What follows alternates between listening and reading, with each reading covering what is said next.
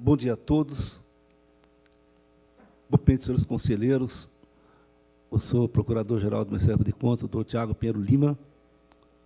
O senhor procurador da Fazenda do Estado, aqui no Tribunal, doutor Luiz Menezes Neto. O senhor diretor-geral, Sérgio Siqueira Rossi, e aqueles que nos acompanham via internet. A número legal, declara abertos os trabalhos da oitava sessão ordinária do Tribunal Pleno, 6 de abril de 2022. Ata da sétima ordinária do Tribunal, realizada em 3 de março de 2022. Encaminha a Vossa Excelência previamente. Se não houver objeções, vou dá-la por aprovada, lida, e colherei a assinatura posteriormente. Em discussão e votação, aprovado. Comunicados. Informo que o 26º ciclo de debates passou para o estado de Ribeirão Preto, Araraquara e Sorocaba. Eventos que reuniram quase 3 mil pessoas. Prefeitos, presidente de Câmara, vereadores, gestores, vice-prefeitos. Na próxima segunda estaremos em Campinas, no Teatro Municipal José Castro Mendes, às 10 horas, para conversar com gestores públicos e lideranças de dois municípios, a região de Campinas e Mogi Guaçu.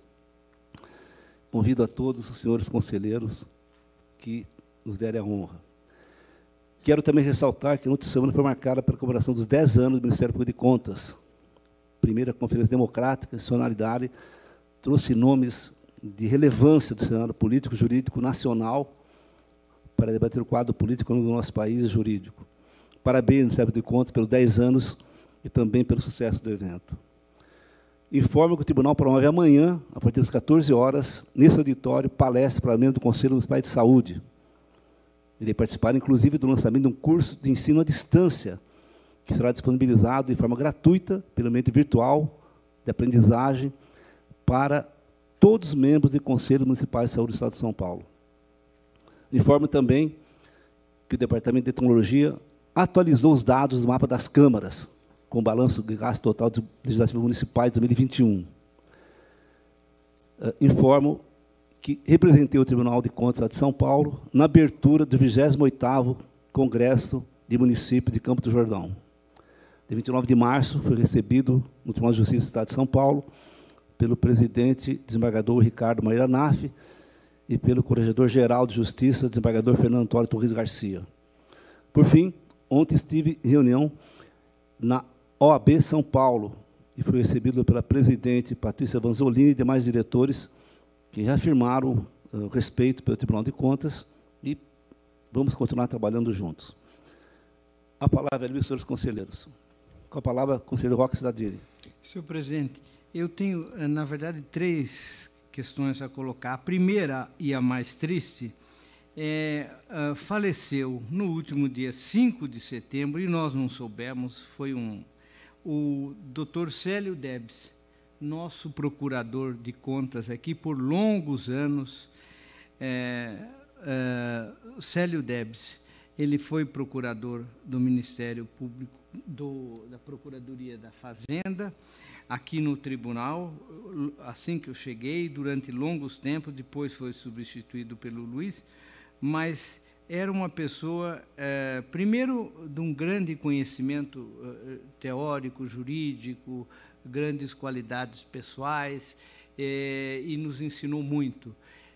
tem uma vastíssima obra, uh, trabalho na área de, de livros, sobre os presidentes, biografia de Campos Salles, Júlio Prestes e também de Washington Luiz, que está sempre olhando para nós aqui nessa sala.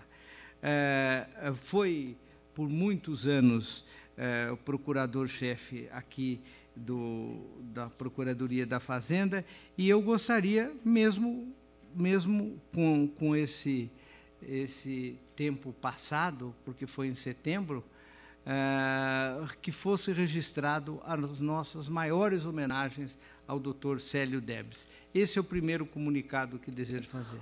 Pois não, será encaminhada à família e toda a corte se associa a essa justa homenagem. Pois não, uh, doutor Luiz Menezes deseja falar, conselheiro Roque.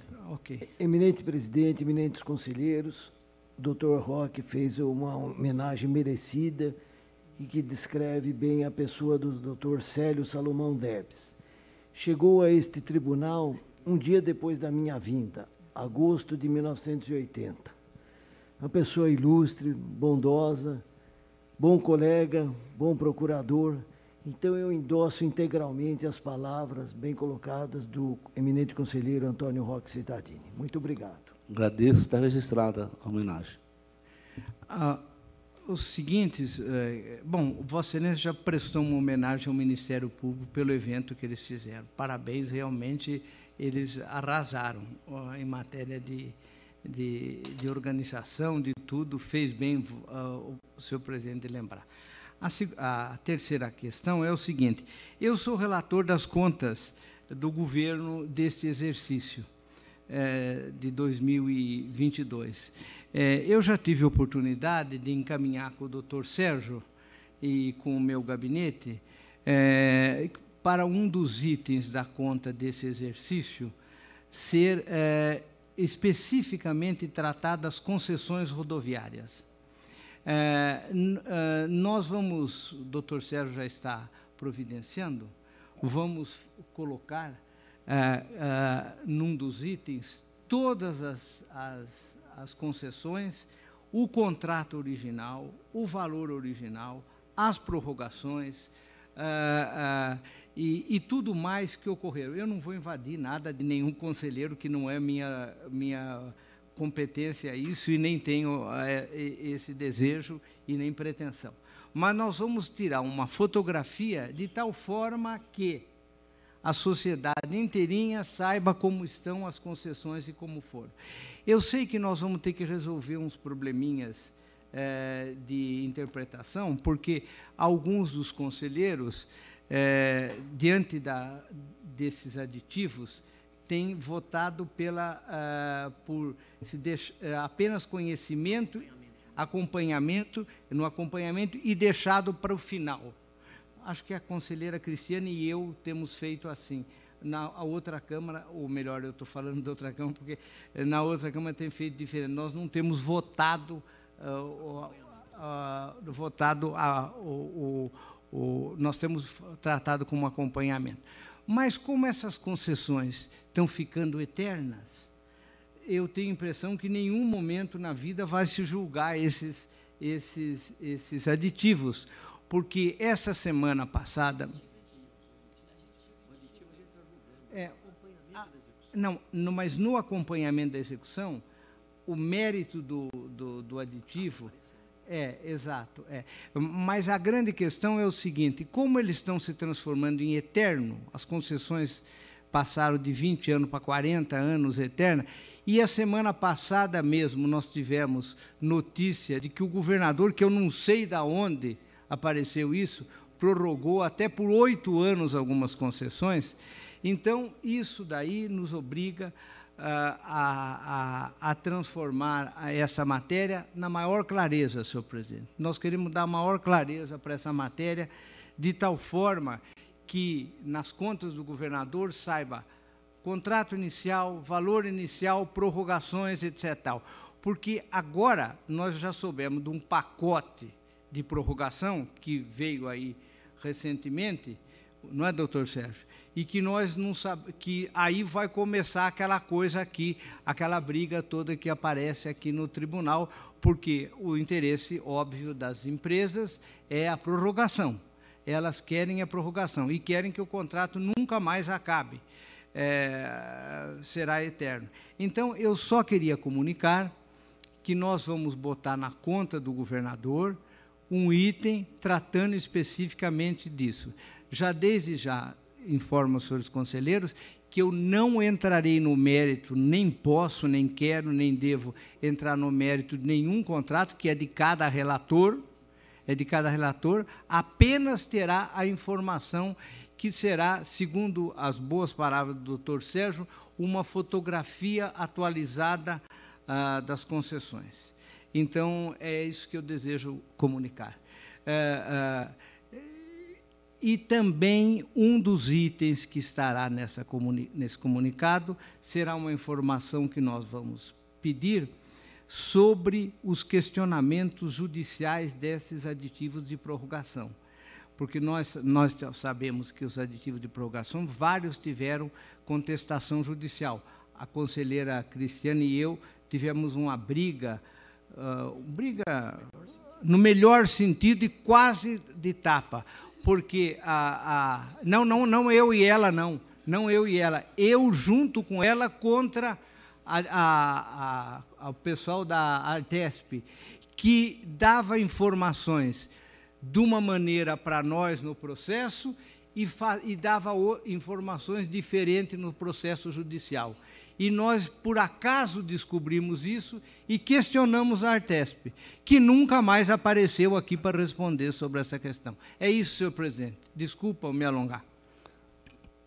Agradeço, Vossa Excelência, os dois itens seguintes, Ministério Público de Contas, essa questão das concessões. A palavra continua, senhores conselheiros.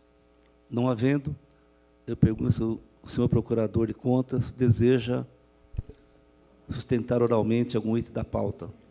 Bom dia, senhor presidente. Não há interesse do Ministério Público, mas peço a licença de Vossa Excelência claro.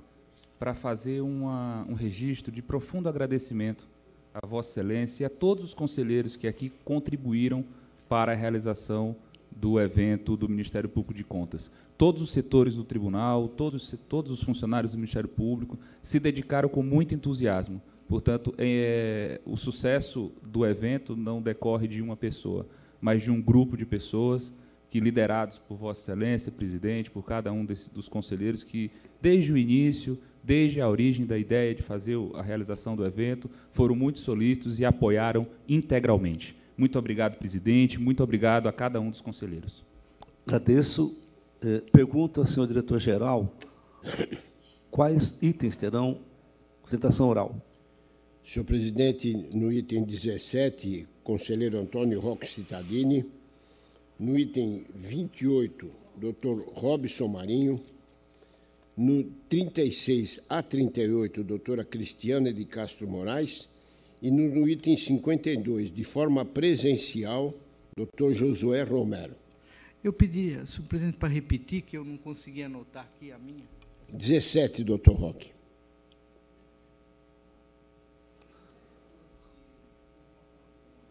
Vinte e oito, doutor Robson.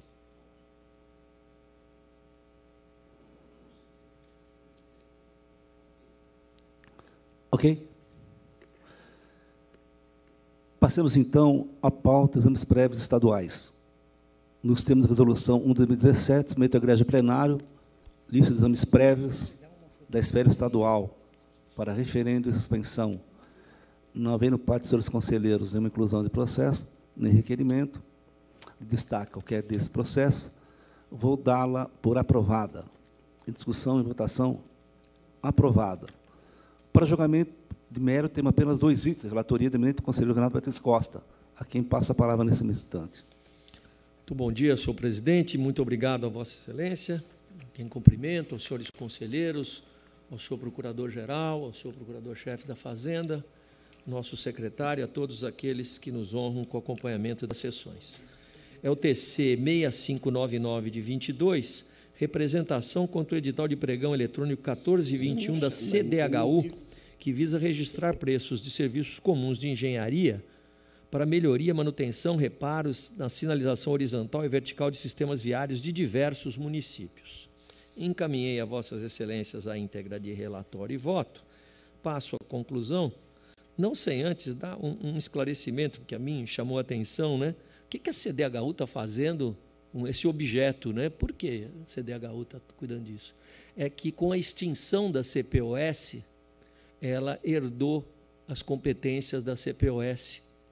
Em primeiro lugar, a razão é essa. E, em segundo lugar, o volume da contratação decorre de que essas aquisições se destinam ao próprio CDHU nos seus vários empreendimentos, o sistema viário, né, que no entorno dos seus vários empreendimentos, e também nos exatos termos do entendimento desse tribunal e da legislação, houve adesão prévia de carona, uh, tanto do uh, DETRAN quanto da Secretaria de Desenvolvimento Regional.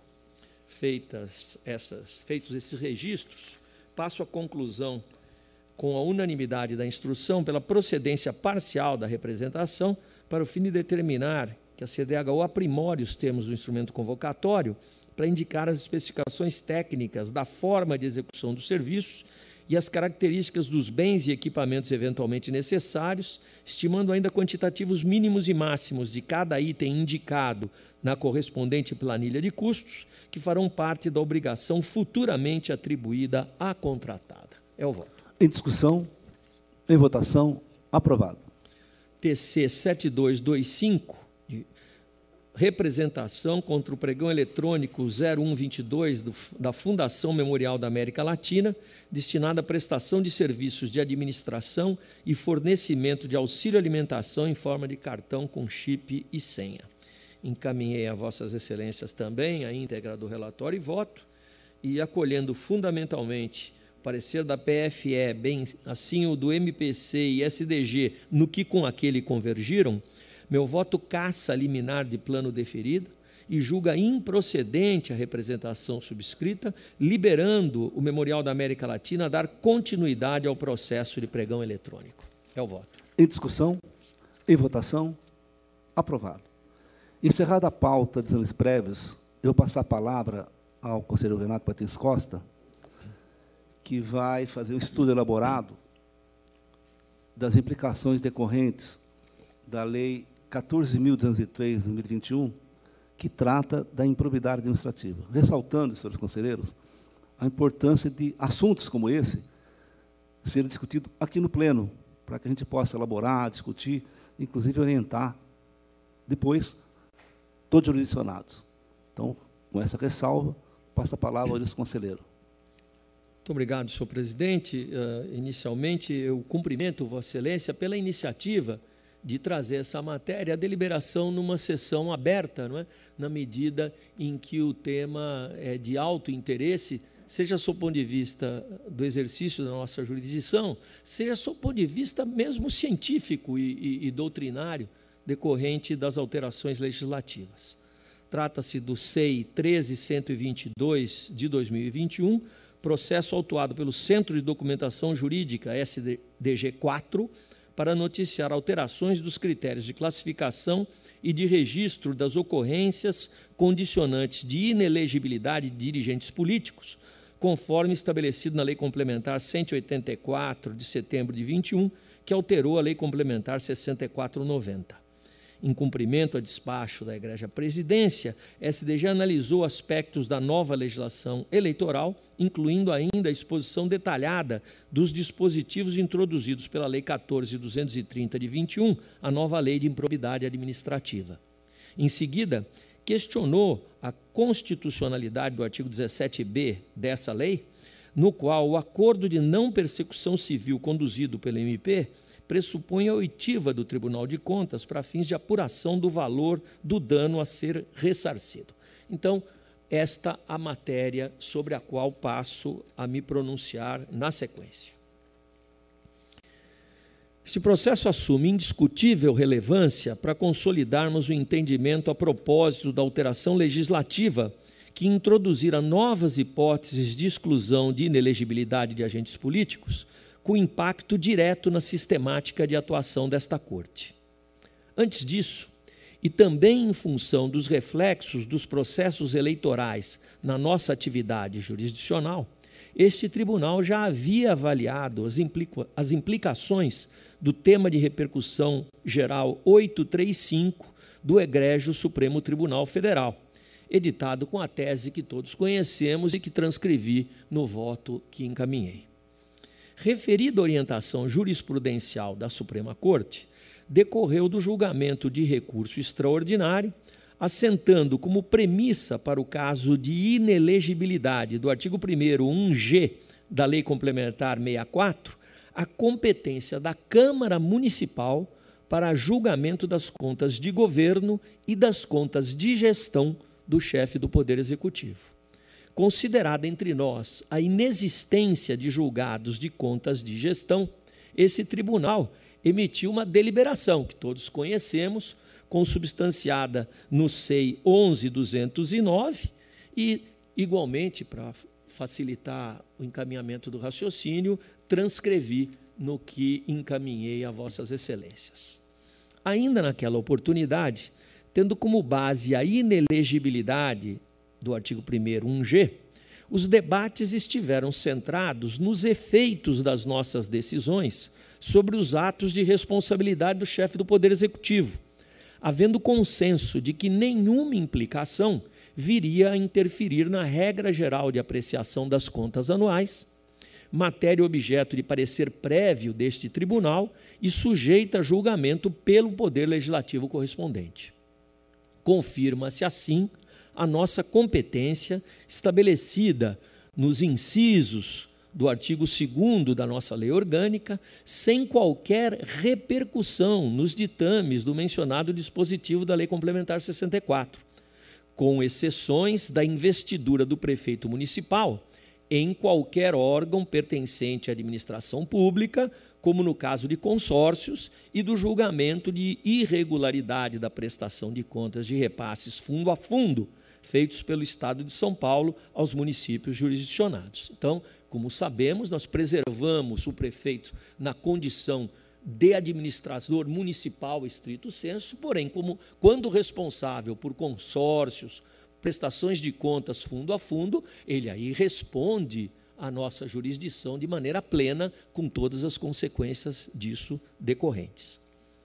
Em seguida, parágrafo 4A do artigo 1 da Lei Complementar 64, com a nova redação dada pela Lei Complementar 184 de setembro de 21, que é uma das que motiva esse nosso estudo, incluiu novas hipóteses de não incidência de inelegibilidade decorrente de rejeição de contas relativas ao exercício de cargos ou funções públicas, a saber, transcrevo o dispositivo, aos responsáveis que tenham tido suas contas julgadas irregulares sem imputação de débito e sancionados exclusivamente com o pagamento de multa. Então, estes não são atingidos, com a nova redação, pela inelegibilidade, o que não era exatamente assim. Dentre as questões que presidiram a elaboração desse texto legal, e sem referenciar a vontade do legislador como fator de interpretação do conteúdo da norma, destaco apenas para registro que, por ocasião da discussão da matéria na Câmara dos Deputados, houve aprovação da emenda de plenário número 1, correspondente ao projeto de lei complementar 9 de 21, confirmando assim o parecer aprovado pela Comissão de Constituição e Justiça e Cidadania, nos termos que reproduzi no voto que encaminhei apenas para deixar marcado qual a, a, a intenção do legislador, que aqui, me parece, coincide com o texto exato da lei. Resta fora de dúvida, reitero, a continuidade da nossa competência aceita, assentada em nossa lei orgânica. Restando isso fora de dúvida, é preciso identificar em que medida essa inovação normativa se compatibiliza com a já mencionada deliberação desta Corte, a CEI 11.209.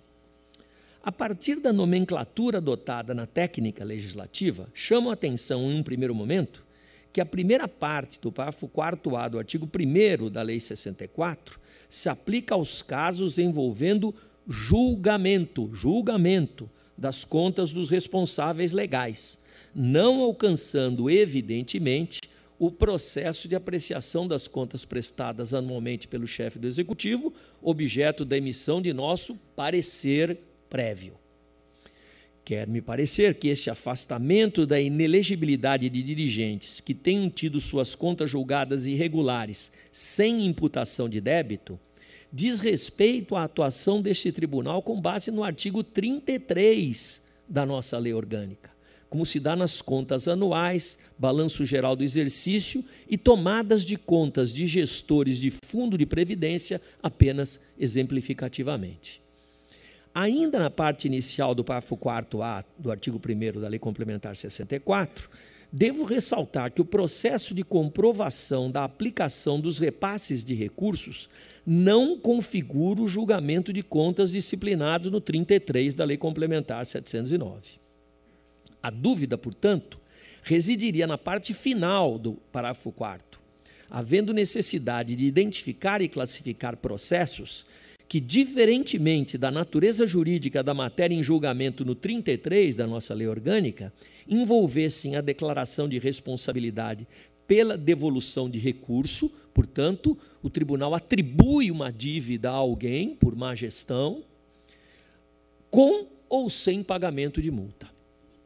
Para ilustrar, o julgamento de irregularidade de repasse de recurso ao terceiro setor, embora não caiba na competência do 33, eventualmente poderá determinar a devolução de valores, independentemente da aplicação de qualquer sanção pecuniária.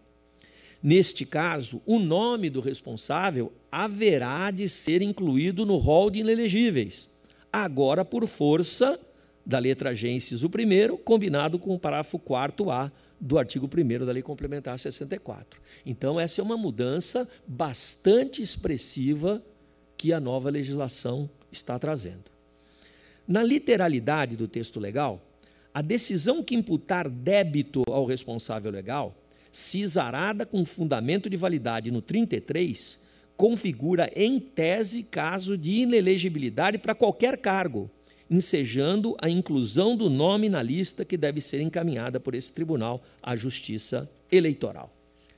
Além disso, e em qualquer outro processo da alçada desta Corte, tanto a ausência de imputação de débito como a aplicação de multa, esta como decorrência ou consequência única da decisão, então, ausência de imputação de débito ou simples aplicação de multa desautorizam a inclusão do nome do responsável na aludida lista de suspensão parcial do exercício de direitos políticos.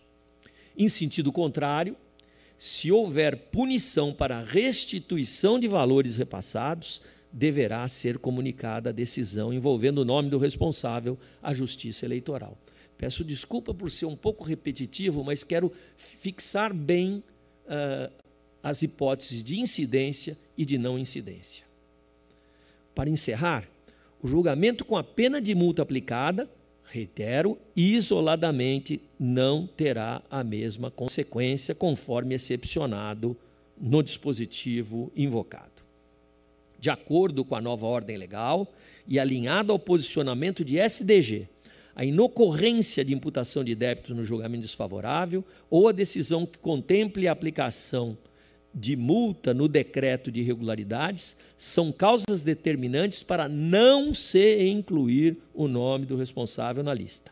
Assim, reputo necessária a edição de nova deliberação que alcance o sistema jurídico vigente, considerado o entendimento de que não ensejam a inclusão do nome do responsável para efeito da nova legislação, a ausência de imputação de débito e nos demais processos envolvendo a competência decisória desse tribunal, a aplicação de multas sem devolução de recursos. Isto significa, por decorrência lógica, que o nome de todo e qualquer responsável pela devolução, compreendidos também os responsáveis por entidades do terceiro setor, serão incluídos na lista de inelegíveis. Essa é a primeira parte do voto, senhores conselheiros. E eu propositadamente não estou apresentando nenhuma sugestão de deliberação, porque o pressuposto de uma redação será o acolhimento por parte de Vossas Excelências das premissas que foram aqui estabelecidas em relação a essa parte de nossa discussão. Se, ao final, uh, isto for acolhido, eh, de imediato eu providenciarei, junto com o SDG, a minuta de uma deliberação que expresse o entendimento aqui cristalizado, submeto via presidência a todos e a matéria terá uma formalização adequada. Passo agora ao segundo ponto de nossa discussão. Quanto às disposições da Lei 14.230 de outubro de 21, disposições que promoveram alterações na lei de improbidade administrativa, que data lá de 92, o ponto central reside justamente na redefinição das sanções previstas para atos de improbidade administrativa, inexistindo doravante a pena de suspensão de direitos políticos para as infrações previstas no artigo 11 da antiga lei. Na organização política nacional, como sabemos, o Tribunal de Contas integra o controle externo, este exercido pelo Poder Legislativo, tendo sua competência definida no artigo 71 da Constituição Federal. Apenas para fins não é, de é, deixar mais completo o, o teor da exposição, tomei a liberdade de transcrever o 71 e todos os seus incisos. A transcrição do conhecido dispositivo é necessária para deixar claro que, que, segundo o rol das competências traçadas no plano constitucional, não há autorização para atuação do Tribunal de Contas no sistema jurídico de prevenção e repressão judicial e extrajudicial dos atos de improbidade administrativa, atualmente com a propositura da ação reservada de forma exclusiva ao Ministério Público. Equivale dizer, o Tribunal de Contas não faz parte do regime sancionatório de agentes políticos derivado do parágrafo 4 do 37 da Constituição, que pressupõe a aplicação de sanções apreciáveis em definitivo pelo Poder Judiciário. Nessa seara, eventual inelegibilidade do agente público resultante de decisão judicial terá a valoração jurídica da conduta no próprio foro competente, não me parecendo que redefinição em nível legal das sanções e dos atos atentatórios à probidade administrativa repercuta no procedimento adotado até aqui pelo Tribunal de Contas. Indo além, ao encontro das considerações expostas por SDG, merece destaque a positivação do acordo de não persecução civil de interesse do Ministério Público, artigo 17b, com a disciplina que transcrevi no voto que encaminhei.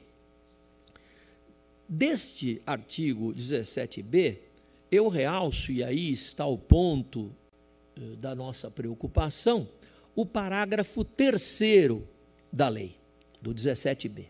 Diz esse parágrafo: para fins de apuração do valor do dano a ser ressarcido, deverá ser realizada a oitiva do Tribunal de Contas competente que se manifestará com indicação dos parâmetros utilizados no prazo de 90 dias.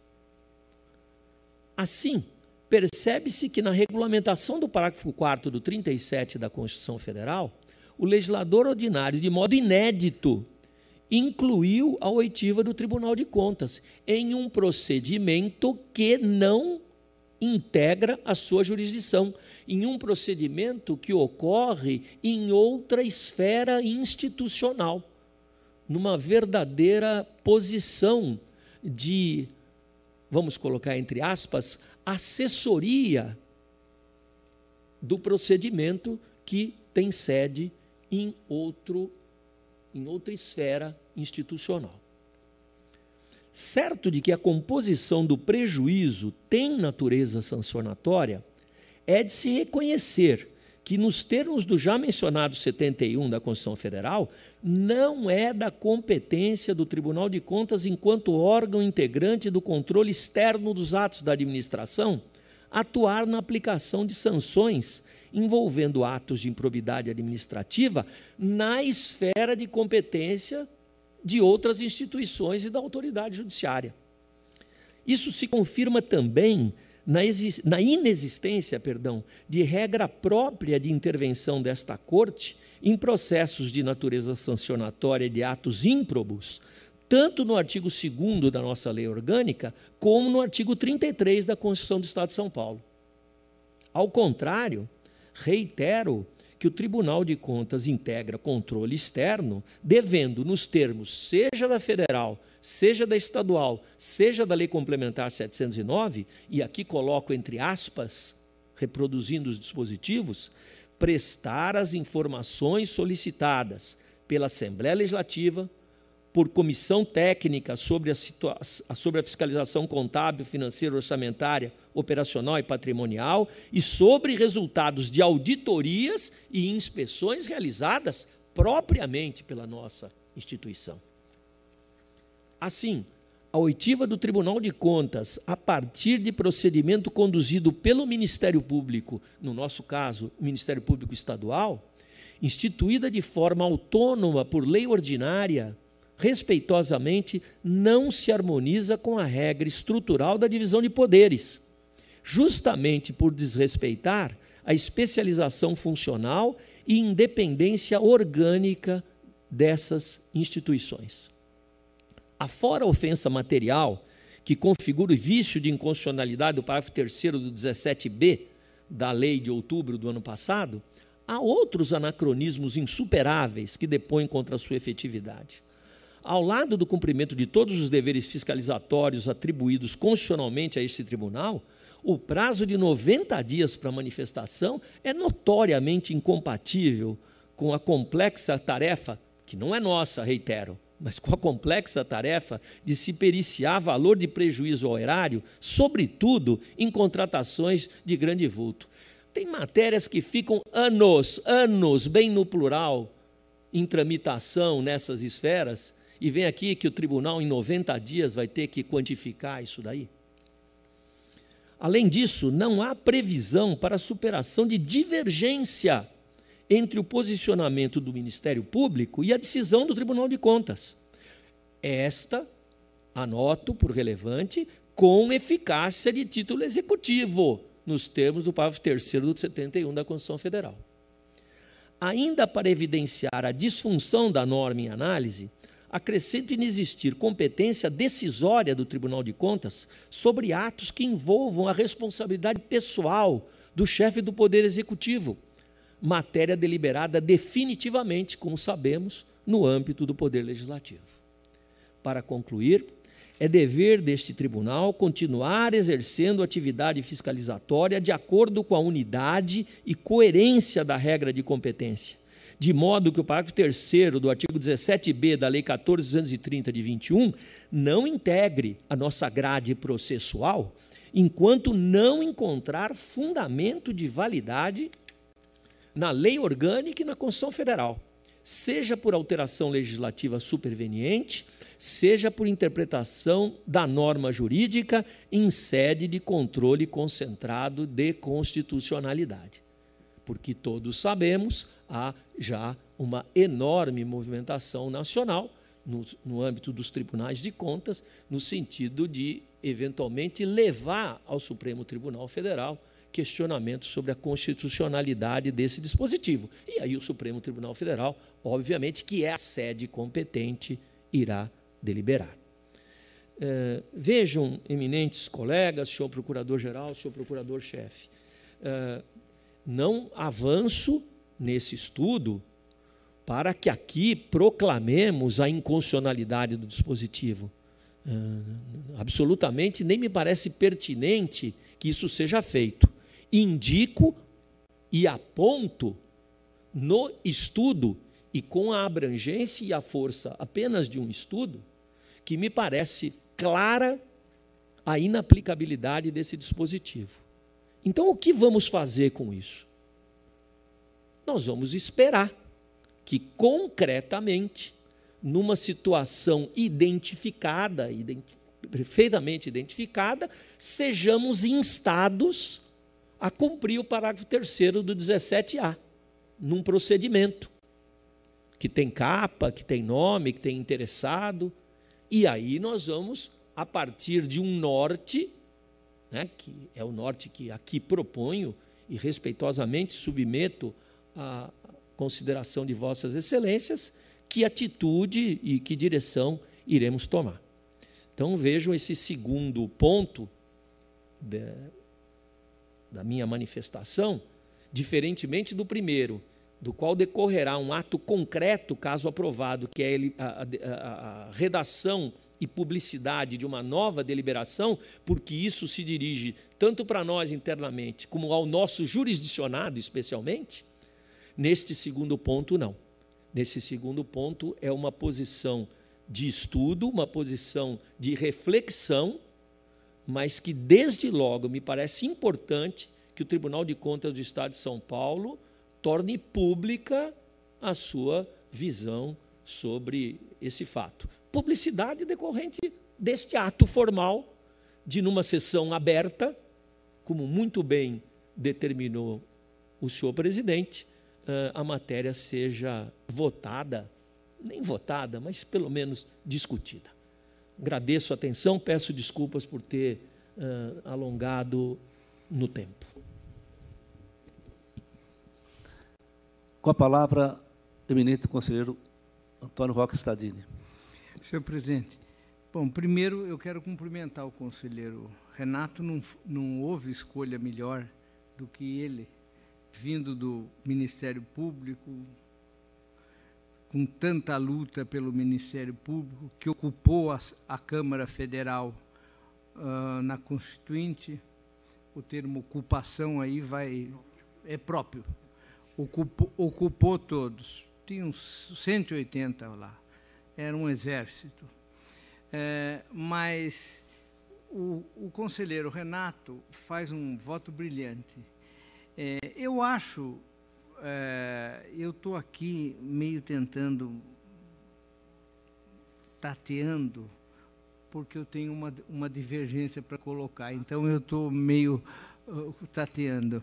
O, a, a, divergência é só com relação à segunda questão, a questão de, do cálculo do prejuízo ao erário que nós temos que fazer. Isso remete também à questão genérica. Eu, eu, eu, eu acho que é, é, nós simplesmente nos apegarmos ao texto constitucional das nossas competências e, e, e dizermos que lá não está essa, é, desculpa o conselheiro, mas não é exatamente uma posição sólida, ao meu ver, porque desde a Constituição de 88 apareceram uma série de, de normas que trouxeram competências nem sempre bem definidas naquele o controle externo ah, será exercido oh, em auxílio ao será exercido pelo Congresso em auxílio pelo Tribunal. Então, é, é, a, a regra que nós temos é que os poderes e as instituições autônomas eles têm um quadro de definição, mas eles não são uh, paralisados, eles, eles evoluem. Nós temos coisa aqui, eh, doutor Sérgio, nós não cumprimos algumas até. Não cumprimos, não, nós, aqui não é relevante. Mas, por exemplo, a, a norma de fiscalizar patrimônio de, de, de evolução patrimonial de, de, de servidor. Não consta, não é o, a ideia inicial da, da, das nossas competências. Então, isso veio, e no, embora nós ah, tratemos de uma forma ah, simplificada, há muitos tribunais que tratam de uma forma mais detalhada. Eu, eu entendi bem a, a preocupação do conselheiro Renato, de dizer, não, não vamos fazer uma decisão. Eu queria, talvez, sugerir uma preliminar. A preliminar fosse o seguinte: o que está achando o Ministério Público disso? O Ministério Público é um outro lado dessa questão, porque o que, na verdade, foi criado é uma relação uh, nossa com o Ministério Público absolutamente atípica, que não existia, que vai dar trabalho que é inviável em alguns sentidos, mas eu imagino o que estará pensando o Ministério Público. Eu acho que uma, uma, uma boa preocupação nossa seria o presidente, é, numa tratativa com o Ministério Público, lá, é, de forma que é, indagasse o que, como é que vocês estão pensando isso aí. Porque tem um detalhe, eles estão com essas ações bloqueadas sem essa valoração. Sem, sem calcular o prejuízo, eles não poderão promover as ações lá. E, e, e eles nem sei se pela lei eles poderão eles calcularem. Tenho minhas dúvidas que pelo, pelo conjunto da lei eles poderão calcular. Quer dizer, é, de algum. Estou falando bobagem? Ou, acho que não, né? De alguma, de alguma forma, eles também estão bloqueados. Acho que o, a, o chute inicial do conselheiro Renato está perfeito. Colocou perfeita a questão. Acho que a forma de nós encontrarmos como nós vamos encaminhar poderia ser uma prévia conversação com o Ministério Público, com todos cuidado, porque o Ministério Público muda muito. Então, o que a gente conversa hoje pode mudar amanhã. Nós é que não mudamos muito. Uh, então, para sentir, conselheiro Renato, veja Vossa Excelência, imagine se Vossa Excelência, nesse momento, não fosse conselheiro e fosse ainda procurador, brilhante procurador do, do, do Ministério Público. Estaria pensando como fazer isso. Como tantos terão pensando, porque eles também estão, de uma certa forma, bloqueados nessa questão. Ah, ah, e como, como vai se encaminhar a solução? Para eles e para nós. Porque são dois lados aí é, acho duro para nós dizer o seguinte: olha, isso não é nossa competência, então nós não vamos, vamos encontrar uma forma de não, não, não nos envolver. Mas até para uma definição do Supremo sobre isso, que, no final acabará, acabará lá. É, mas não acha que seria um, uma má proposta, uma conversação inicial? Ou eu falei bobagem? Continua a discussão com a palavra conselheiro evidente. Não, não, Vossa Excelência, por favor, para. Que a, a, a, sugestão do conselheiro Antônio Roque é bem específica, então eu é, gostaria de fazer um breve comentário sobre ela absolutamente nenhuma objeção, nenhuma objeção a que haja entendimentos com o Ministério Público Estadual. Ah, mas, com, com sinceridade, ah, acho que esses entendimentos deveriam se estabelecer no sentido do permanente, porque ele já existe, permanente diálogo institucional entre o Tribunal de Contas, pela sua representação máxima, o seu presidente e o Procurador-Geral de Justiça, entendimentos institucionais de alto nível, discutindo essa matéria, também nesse mesmo plano. Porém, porém, eu pondero o seguinte: isto é, é um SEI interno nosso, esse é um processo interno, e eu não sei, conselheiro Roque, se é o caso da gente estabelecer uma interface formalizada com o Ministério Público num processo interno do tribunal. Né?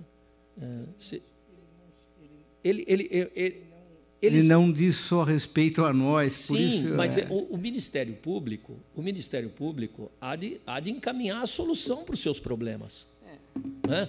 Eu estou falando lá, isso, correndo o risco, o Vossa Excelência conhece muito mais o Não, eles têm lá o, o CAEX, é, é, que é o Centro de Acompanhamento e Execução, que tem segmentos especializados na área financeira, contábil, de engenharia, eles têm tudo lá. Eles têm tudo lá. Agora, me, me, me causa perplexidade, eventualmente, você ter um processo completamente externo à nossa corte, que é o processo de não persecução penal, do Ministério Público Estadual e de repente aterriza aqui um foguete, tá certo? Dizendo, olha, calculem aí o valor, nós não temos parâmetro nenhum, não temos nada, o processo não é nosso. O processo não é nosso. Então, uh, uh, uh, mas eu acho que Vossa Excelência tem toda a razão, porque também não é essa a nossa postura. A nossa postura institucional sempre foi e tem que ser de ampla cooperação entre as instituições e os poderes. Nós não somos estanques, e especialmente aqui em São Paulo. Há um, um ótimo, um excelente relacionamento interinstitucional, judiciário, MP, Tribunal de Contas, Defensoria, todos voltados para o mesmo objetivo, que é prestar os melhores serviços à sociedade. Acontece que eu não sei se o Tribunal de Contas estará prestando os melhores serviços caindo de paraquedas num processo que não é seu. Se nós teremos condição de, de, de, de apresentar o melhor trabalho hum, num procedimento que não está sob o nosso comando, sob a nossa direção, com informações que foram colhidas fora da nossa esfera fiscalizatória. Então, eu, eu, eu acho que a, a sugestão de Vossa Excelência ela é absolutamente pertinente e tenho certeza que o senhor presidente já se sensibiliza de, de plano em relação à abertura desse diálogo. Mas eu creio que esse diálogo deva ocorrer e, e continuar ocorrendo uh, fora da nossa uh, esfera processual interna. Nesse sentido, é, é, a, é a minha, respeitosamente, é a minha posição. Bem, continua a discussão esse assunto importante. Bom, na realidade, são duas questões, né, conselheiro Renato. É uma deliberação, que é o primeiro ponto, né? A gente... Não, até porque a outra, quem sabe um caso concreto, quando vier, entendeu? E a tratativa, como o conselheiro Roque diz, nós já temos Olha, e continuaremos. Eu não duvido que daqui a pouco um promotor, porque lá, diferente de nós aqui, como nós sabemos, são 2.800 cabeças que decidem cada uma do seu jeito. Eu não, não, não, não, não me surpreenderia se amanhã recebêssemos um. um se tem alguma. É, olha, eu quero entrar com uma ação e gostaria que vocês. Não tenho a menor dúvida. Bom, não havendo discordância sobre os temas, então, está aprovado esse encaminhamento. Inclusive, essa deliberação, inclusive. Deliberação, senhor presidente, me comprometo a rapidamente entregar a Vossa Excelência para que seja distribuída aos senhores conselheiros, o, o, a minuta. Inclusive, com a matéria administrativa, eu me associo também a esse entendimento, porque regimentalmente eu tenho competência para isso. senhor presidente, só para Pois para não, meu, conselheiro meu, meu entendimento, minha compreensão. Primeiro, também é, cumprimentar o, o, conselheiro Renato, na verdade, é o, o homem certo, no lugar certo, né, tem todas as competências para trazer é, o debate e, e, com essas orientações aqui com, consideradas. Eu acho que, com relação àquele primeiro ponto, perfeito, não tenho nenhuma dúvida. E eu só queria entender se nesse segundo ponto, com relação ao, ao posicionamento é, colocado pelo conselheiro Renato e, e, e o conselheiro Roque, se é, será aberto esse, esse diálogo e essa conversação é, com o Ministério Público para, para que realmente esse parágrafo terceiro, porque aqui ele está claro, ele diz o seguinte: para fins de apuração do valor do dano a ser ressarcido, deverá ser realizada a oitiva do Tribunal de Contas competentes, que se manifestará com indicação de parâmetros utilizados no prazo de 90 dias. Está escrito aqui na lei. Então, eu acho que precisa, como envolve outras partes, né, envolve as duas partes, era importante é, que o conselheiro Roque colocou o seguinte: o que, que o Ministério Público está pensando a respeito disso? Não é? E até fazer essas ponderações. O que, que os 2.800 do Ministério Público, o MP provavelmente não sabe bem ainda o que definiu, mas os 2.800, cada um estão pensando uma coisa. E, e exatamente, até para que num entendimento desse se evite de que comece a cair aqui de paraquedas é, aí, é, tem, é, solicitações Conselheiro Beraldo, sentido. Tem uma, uma, até uma situação interessante, tem uma recente decisão do Supremo Tribunal Federal, ah, que foi aprovada por maioria de votos, relatada pelo ministro Alexandre Moraes. Ah, o TCU, ah, analisando uma legislação federal, se não me engano, dizia respeito a determinados benefícios do, dos servidores da Receita Federal, salvo engano o TCU entendeu que, que certas normas regulamentadoras seriam inconstitucionais. E ele, TCU, declarou a inconstitucionalidade daquela norma. Constitucionalidade erga omnes. Ah, esse negócio é inconstitucional. A Associação dos Servidores da Receita Federal foi ao Supremo Tribunal Federal e o Supremo deixou claríssimo nessa decisão, repito, relatada pelo ministro Alexandre e vencedora por maioria de votos, que o, o, os tribunais de contas eles têm capacidade de declarar a inconstitucionalidade no caso concreto, porém sem efeitos gerais, o que, o que cá entre nós me parece bastante sensato. Me parece bastante sensato. Então, nós vamos ver. A hora que chegar aqui, nós vamos Até a prevalecer esse entendimento, nós vamos dizer, olha, sinto muito, queria muito colaborar, mas é inconstitucional por causa disso, disso, disso, disso, disso. E aí a coisa vai subir. Aí a coisa vai subir. Se Vossa Excelência me permite. Claro, você roga Marinho. Eu acho que se temos que conversar com alguém, nós temos que conversar com quem tem poder de decisão. E, obviamente, que não é o Ministério Público. Nós temos que conversar com o Supremo Tribunal Federal. Então, nós temos que decidir aqui a nossa norma interna e, a partir daí, mobilizar, por exemplo, a Tricom para que ela vá ao Supremo Tribunal Federal para dirimir esta dúvida. Tricom, Lá tem poder de decisão. A Tricom, conselheiro Robson, é, eu dou a título informativo é. isso. A Tricom já constituiu então, um grupo isso. estudando essa questão com uh, o enfoque de apresentar o problema ao Supremo Tribunal Federal. Ótima informação, Vossa Excelência me traz. Vamos resumir aprovando a sugestão de Vossa Excelência e encaminhar para que faça parte desse grupo de trabalho, para que leve ao Supremo. Para esclarecimento, como é uma questão administrativa também, é, quando chegar ao caso concreto, nós vamos deliberar. No caso, até agora, são questões de teses, inclusive com prazos delimitados, que nós, evidentemente, é, de repente chega aqui, está certo esse cálculo em 90 dias? Evidente que nós vamos discutir isso daí. Tá certo? Não? Nós não estamos abrindo mão de competências, evidentemente que não. Nós temos apenas tendo uma cautela, tá certo? De delimitar o nosso campo de atuação até que chegue o caso concreto. Até porque, né, presidente, importante que isso seja estabelecido em plenário, porque quando chegar, vai claro. ser descentralizado, vai cair, vai cair com um conselheiro, imagine, vai cair com um auditor. Imagine então, se a gente não tiver essa deliberação aqui já pré-estabelecida, a coisa pode. Imagine, pode... Excelência, se esse caso concreto cai comigo, nessa distribuição aleatória. O que, que eu vou falar para o Ministério Público?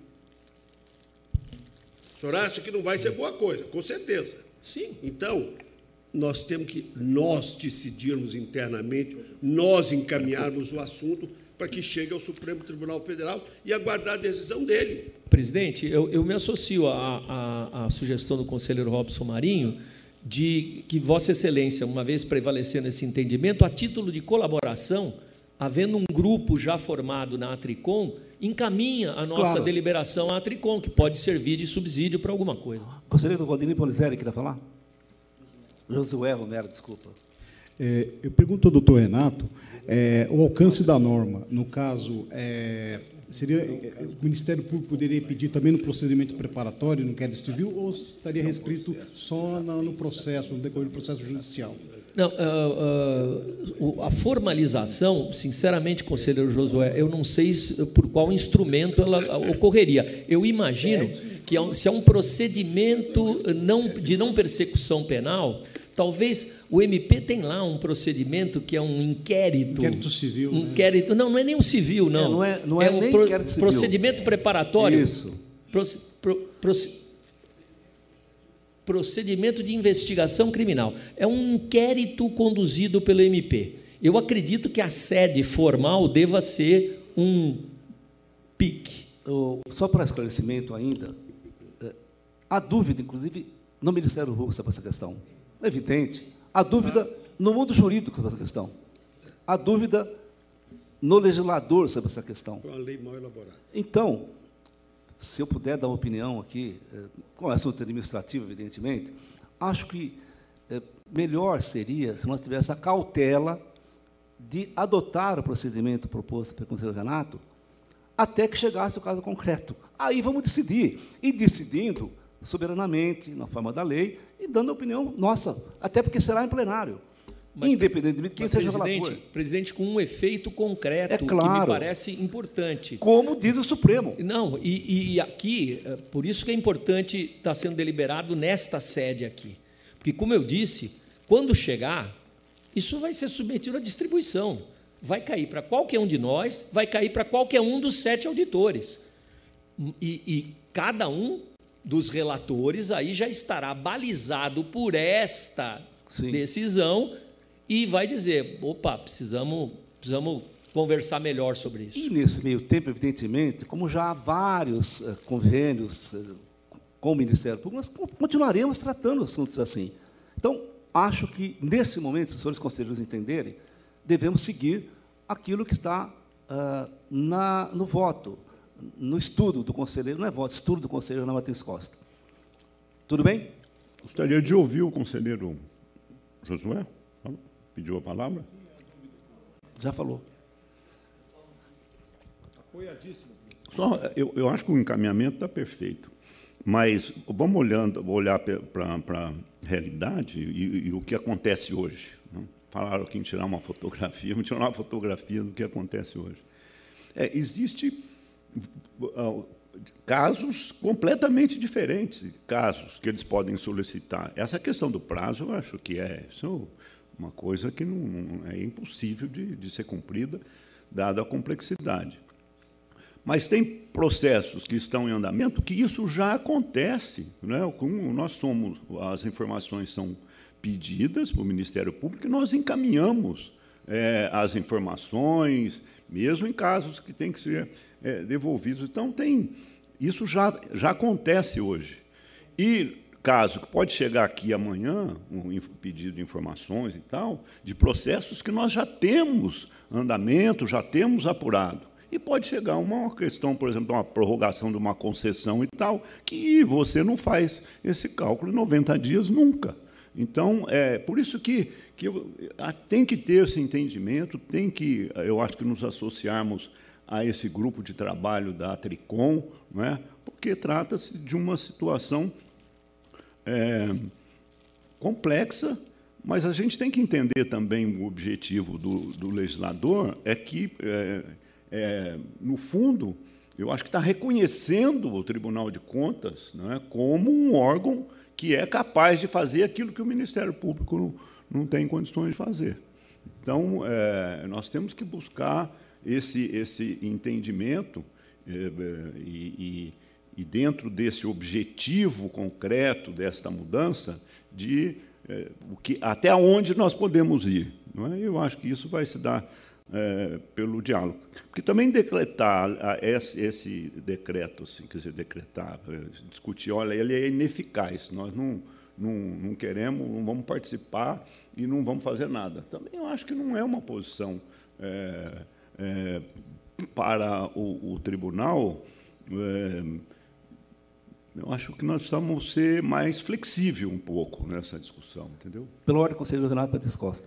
Conselheiro Beraldo, eh, não é uma questão que nós não queremos. Nós não temos querer aqui. Nós temos deveres e obrigações estabelecidos na Constituição e nas leis. Eu, eu não tô- eu não estou sustentando aqui que a gente não deve fazer porque a gente não quer. Estou dizendo que a gente não pode fazer porque não pode. A gente não, não, não deve fazer porque não pode. Não é porque a gente não quer. Não pode. Não está dentro das nossas atribuições. Nós não podemos participar de procedimentos que nos são estranhos. Fornecer informações, e nós fazemos isso todo santo dia. Chega aqui, nós já temos, ó, constitui o débito, está aparecendo que tem uma grande malandragem aqui. Isso a gente manda todo dia para o Ministério Público e continuará mandando. Até sem eles pedirem. Até né? sem eles, aliás, várias vezes sem eles pedirem. No, no que diz respeito especificamente ao parágrafo 3 do 17A, não é que a gente não, não deve fazer porque não quer, porque é, ou é difícil, é complexo. Não, a gente não deve fazer porque não pode fazer. Essa é a, a linha de sustentação.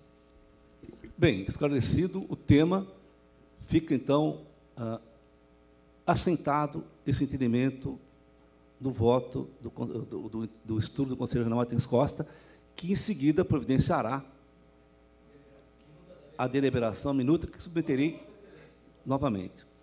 Quero cumprimentar Vossa Excelência, conselheiro Renato, e dizer que trarei proximamente a questão da prescrição e os senhores conselheiros também vão trazer para esse debate pleno que é muito importante para nós. Cumprimentar todos os conselheiros que engrandecem essa corte. Passa a palavra à relatoria do conselheiro Antônio Stadini.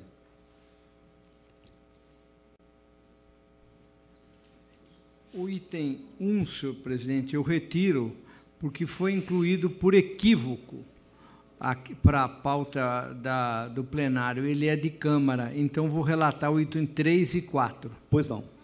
O item 3 e 4, eles tratam-se de é, pedido de reconsideração. É, eu, a casa fala que o pedido é pelo não conhecimento e eu acompanho. Em discussão votação, aprovado. Agradeço e passo a palavra ao conselheiro Renato Batista Costa. Outra vez.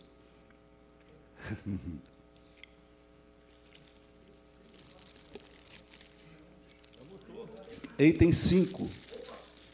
Item 5. Me surpreendeu. Exatamente, gastei tempo demais hoje. Item 5. Uh, recursos ordinários contra a decisão que julgou irregular prestação de contas de recursos repassados em 18 pela Secretaria da Saúde à Santa Casa de Misericórdia de Votuporanga. Recorrem à Secretaria Santa Casa. PFE é pelo provimento dos apelos. Conheço em preliminar. Discussão votação aprovado. Pelos motivos constantes dos autos, não é possível afirmar que as contratações levadas a efeitos pela entidade foram conduzidas de forma pública, objetiva e impessoal. Adicionalmente, vejo que as recorrentes pretenderam excluir do juízo de regularidade a contratação de serviços de consultoria administrativa e de informática.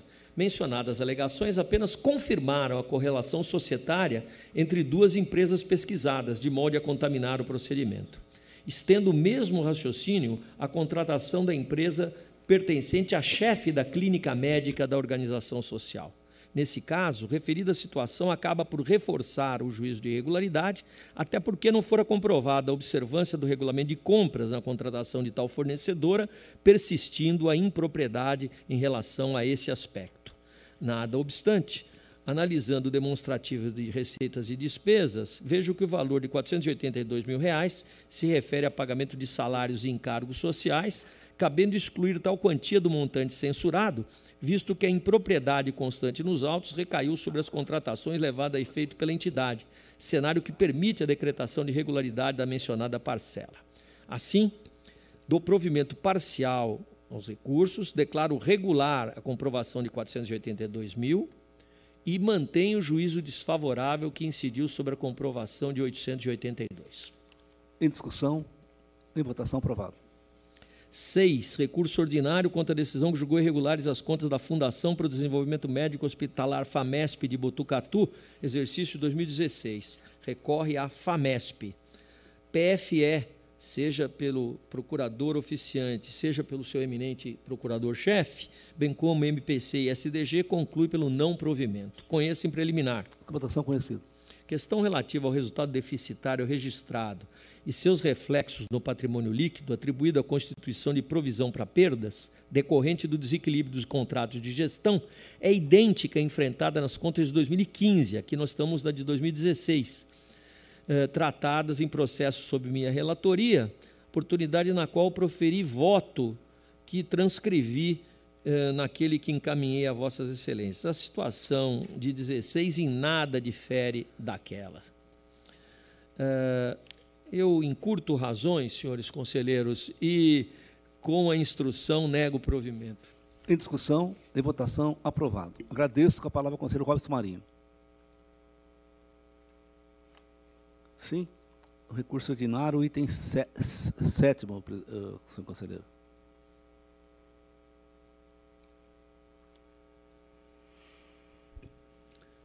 Senhor presidente, senhor, senhora conselheira, senhores conselheiros, senhor procurador do Ministério Público de Contas, senhor procurador da Fazenda do Estado. Antes, eu quero só cumprimentar o conselheiro Renato pela oportunidade do assunto que trouxe a discussão e pela qualidade da sua contribuição. Itens 7 e 8 em conjunto, se me for permitido, senhor presidente. Recurso ordinário interposto pela Secretaria de Educação contra acórdão que julgou irregular dispensa de licitação e contrato firmado com Farma Logística para apoio operacional na distribuição de alimentos. Motivou a censura da matéria a não ocorrência de situação de emergência hábil para justificar a contratação direta, agravada pela ausência de documentos para demonstrar os eventos que teriam provocado atrasos na preparação de nova licitação. E também pela Secretaria de Saúde, e outros recorrentes contra a decisão que julgou irregular a prestação de contas do SECONSE no exercício de 2011.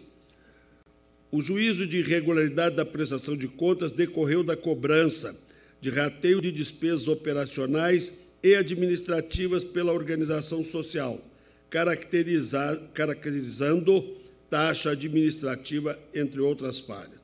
PFE manifestou-se pelo desprovimento no que foi acompanhada pelos outros órgãos que opinaram nos processos. Em preliminar, recurso em termos dele conhece, senhor presidente. Diz que votação conhecidos. E no mérito, nego o provimento aos recursos. Diz que votação aprovada. Agradeço com a palavra a senhora conselheira Cristiano Castro Moraes. Senhor presidente, senhores conselheiros, senhores procuradores, senhor secretário-diretor-geral, comento também todos que nos assistem via internet. Eu trago um recurso ordinário interposto pelo senhor Jean Ulisses Campos Carlucci, então coordenador de unidades prisionais da região central do Estado, contra o acórdão da primeira Câmara, que julgou irregular a licitação decorrente contrato, referência a uma contratação para reforma e ampliação de pavilhões habitacionais. As seguintes falhas fundamentaram a decisão combatida.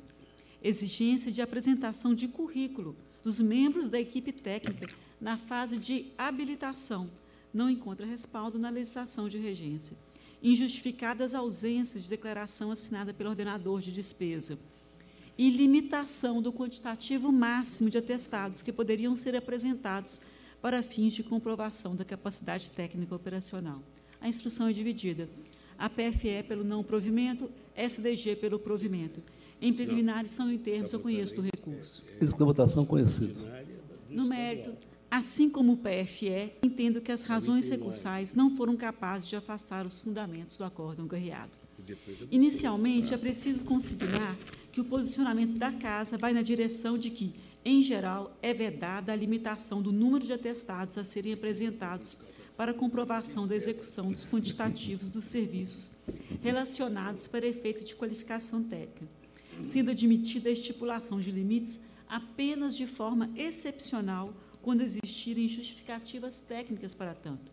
E no caso concreto, mesmo agora em sede recursal, não foram descritos os motivos que levaram à delimitação constante no edital. Já a obrigação de apresentação de currículos dos membros da equipe técnica responsável pelos trabalhos para efeito de qualificação técnica, de fato, extrapola o rol dos documentos permitidos para fins de habilitação, nos termos do artigo 30, parágrafo 6 da Lei 8666. Nessa conformidade, tendo encaminhado íntegra de relatório e voto, eu encurto razões, acompanho a Procuradoria da Fazenda do Estado, meu voto é pelo não provimento do recurso. Em discussão, em votação, aprovado. Com a palavra, o senhor conselheiro Sidney Beraldo. Senhor presidente, relato o item 10, que é recursos ordinários, interpostos por Sérgio Correia Brasil, ex-diretor de assuntos corporativos da Companhia Metropolitana de São Paulo. Também é, pela Companhia Metropolitana e o consórcio FK Freios e Conrado Grava de Souza, ex-diretor de operações da empresa. Contra acórdão da segunda Câmara que julgou irregulares concorrência, contrato, respectivos termos aditivos, celebrados entre a companhia e o consórcio recorrente, objetivando a prestação de serviço para a substituição do sistema de comando de frenagem para os trens da linha 1 azul e três vermelha. Em consequência, o Aresto determinou o acionamento do artigo 2, é, 15 e 27 da Lei Complementar Estadual e ainda aplicou multa de 160 UFESPs aos responsáveis pelos atos praticados. Vista regimental concedida ao Ministério Público de Contas, Procuradoria da Fazenda do Estado pelo provimento e SDG pelo desprovimento. Na sessão de 16 de março de 22 houve sustentação oral.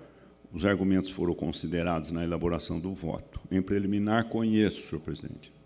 Em discussão e votação conhecido. No mérito, embora o proposto, como proposto pelo SDG, seja adequado a afastar das causas de decidir a falha relativa à quantificação técnica das licitantes, em face da jurisprudência divergente sobre esta matéria à época da contratação, a irregularidade dos atos deve ser mantida. Dito isso, diante da ausência de orçamento estimativo de custos unitários para os componentes dos serviços, requisito exigido pelo artigo 7, parágrafo 2, inciso 2 da Lei 8666 de 93, e da composição do BDI, com custos de elementos mensuráveis, prática desaprovada pela jurisprudência pacífica desta Corte por jurisprudência pacífica desta Corte.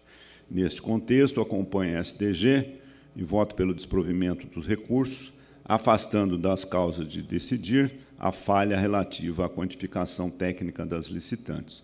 No mais, mantém o teor do aresto hostilizado, notadamente a conclusão eh, de irregularidade da matéria e a imposição de multa aos responsáveis. É o voto, senhor presidente. Em discussão. Em votação, aprovado. E tem 11 recurso ordinário imposto é, pela Fundação ABC e pela Secretaria de Estado da Saúde, em face de acórdão da segunda Câmara, que considerou irregular a prestação de contas do exercício de 2011, decorrente do contrato de gestão, objetivando a execução de atividades de serviço de saúde no Hospital Mário Covas, de Santo André, tendo ainda determinado a devolução de um milhão 262.800 reais, pagos a título de taxa de administração. A unidade de economia TJ, da TJ, Procuradoria da Fazenda do Estado e Ministério Público de Contas se manifestaram pelo desprovimento dos apelos. Em preliminar, conheço. Em votação conhecido. No mérito, não vieram aos autos documentos capazes de demonstrar que as despesas eh, impugnadas estavam relacionadas a finalidades pactuadas. Também não houve prova cabal de que o rateio praticado pela entidade correspondia à exata proporção dos gastos indiretos voltados aos serviços administrativos necessários à execução do ajuste.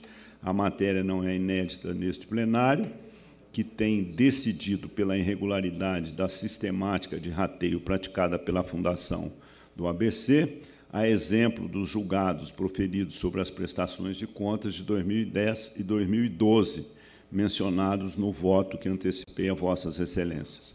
As demais falhas também são esclarecidas pelos apelantes, apenas contribuem para o juízo de irregularidade. Voto, portanto, pelo desprovimento dos recursos é, retificando de ofício o montante de R$ 1.162.800, o valor a ser restituído aos cofres públicos, com a devida atualização. No mais, mantenho os termos do acórdão estilizado. Em discussão e votação aprovado. O item 12, senhor presidente, eu solicito a retirada de pauta com retorno na sessão de 20 de abril. Pois não. Agradeço o Cerrado da Pauta Estadual, agradeço o doutor Luiz Menezes Neto, a quem eu desejo um bom dia. E vamos passar para a pauta dos exames prévios municipais. Nos termos da resolução 1 de 2017, submete ao grande plenário, lista de exames prévios de editais da esfera municipal para referentes de expressão e conhecimento. Não havendo partes conselheiras de uma inclusão de processo no requerimento de destaque, vou dá-la por aprovada. Em discussão, em votação, aprovado. Senhores conselheiros, dando continuidade à pauta, vou relatar o desempate do pedido de consideração da Associação Brasileira de Empresas de Limpeza Pública, Resíduos Sólidos, a BREP, a BRELP. Voto de desempate.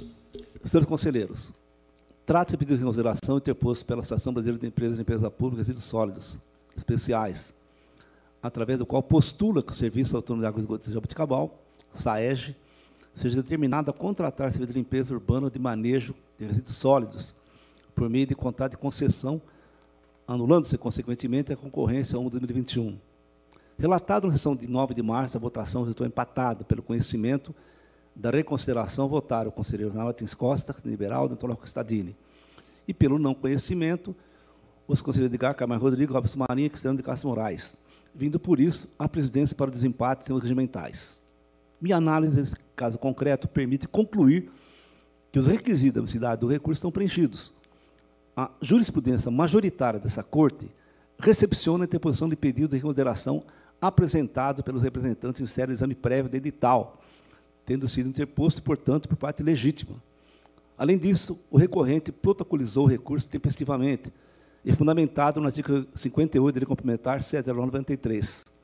Com todo respeito à opção divergentes, o fato de a peça recursal representar as mesmas insurgências e questionamentos circulados na petição inicial da apresentação não subtrai a possibilidade de conhecimento do recurso apresentado em respeito ao direito de recorrer. Dentro do exposto, meu voto, portanto, conhece do recurso. Antes de devolver a palavra ao desempatado, ao conselho que abriu divergência para voto de mérito, eu quero aproveitar a oportunidade para provocar uma reflexão mais profunda sobre o tema, contextualizada nas características peculiares dessa via processual, sem que os argumentos adiante impactem na razão de decidir.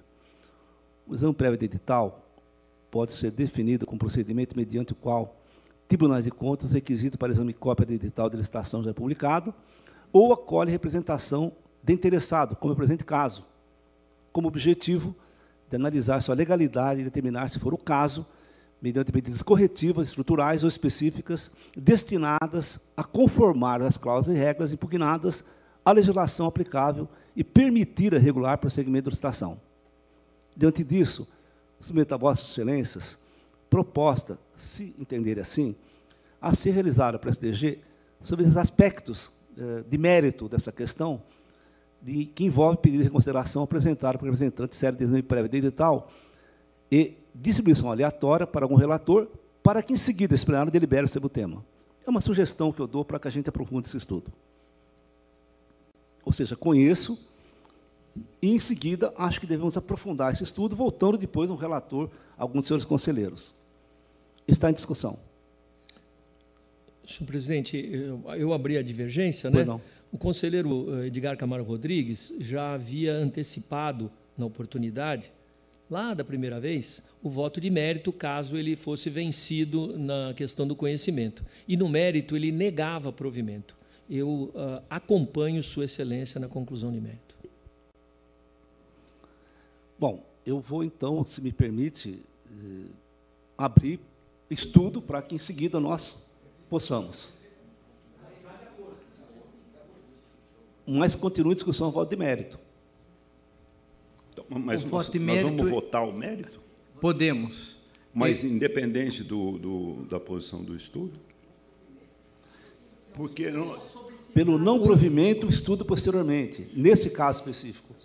porque eu já tinha eh, combinado, eu já tinha votado ou manifestado na discussão pelo não provimento também, acompanhando. Ele, ele também é pelo não caso, caso se tivesse É, é, o a- conhecimento. a, discussão estava toda no conhecimento ou não. Né? No Exatamente. mérito estava todo mundo de acordo pelo não provimento.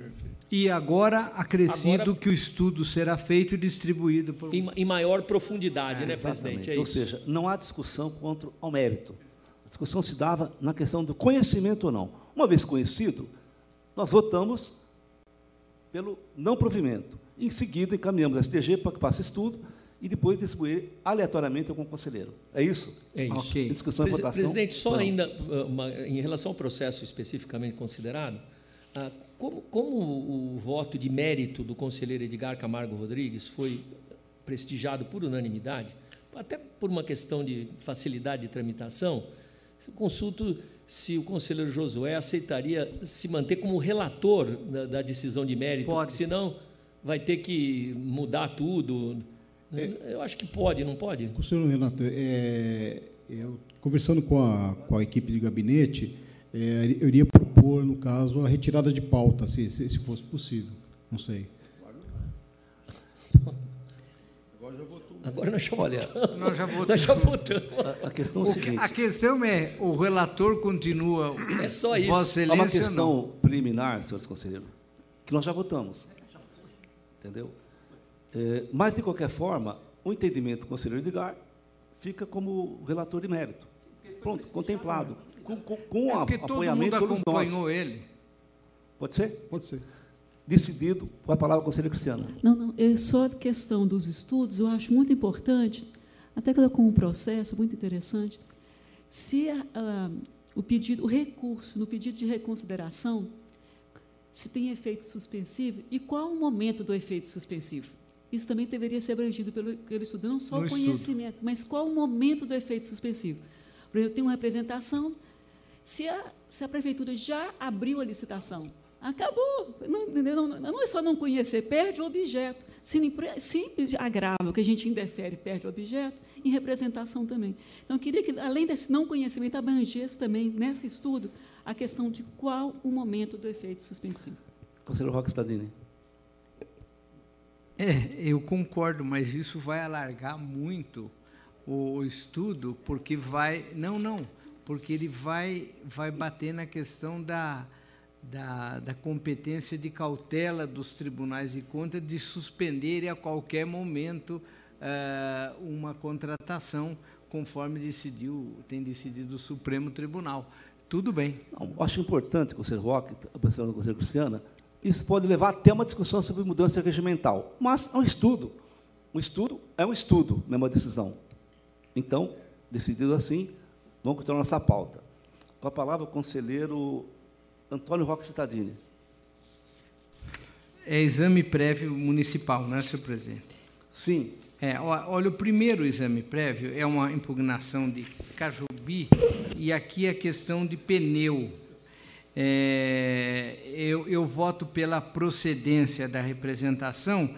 Há uma pequena divergência nesse processo com relação aos outros, É, é, porque a questão aqui é a, a- é a citação de marca. Quando você cita uma marca apenas para orientar ah, o tipo de coisa, é uma coisa. Outra vez você começa a citar aquela marca ah, com as qualidades que tem similar àquela marca, você está indicando a, a marca. Então, eh, eu não estou acompanhando isso e estou votando pela, pela, pela procedência da representação, dizendo que você não pode indicar a marca. Você pode, eventualmente, citar alguma coisa ah, que pode, eh, pelas qualidades, precisam ser considerados. Eu já mandei o voto para Vossa Excelência e quero crer que todo mundo leu e estão satisfeitos. Esse é meu Discussão voto. Em votação, aprovado. Agora, o do 2 a 7 é também. a- ó, os meus votos são sobre pneus. Nesse caso, são votos tradicionais e todos pela procedência parcial. Em discussão e votação, aprovados. É, passo a palavra agora ao senhor conselheiro Renato Batista Costa. TC 7717, representação contra o edital de pregão eletrônico 1322 da Prefeitura de Jandira. Objeto registro de preço para aquisição de insumos destinados aos discentes da rede municipal de ensino.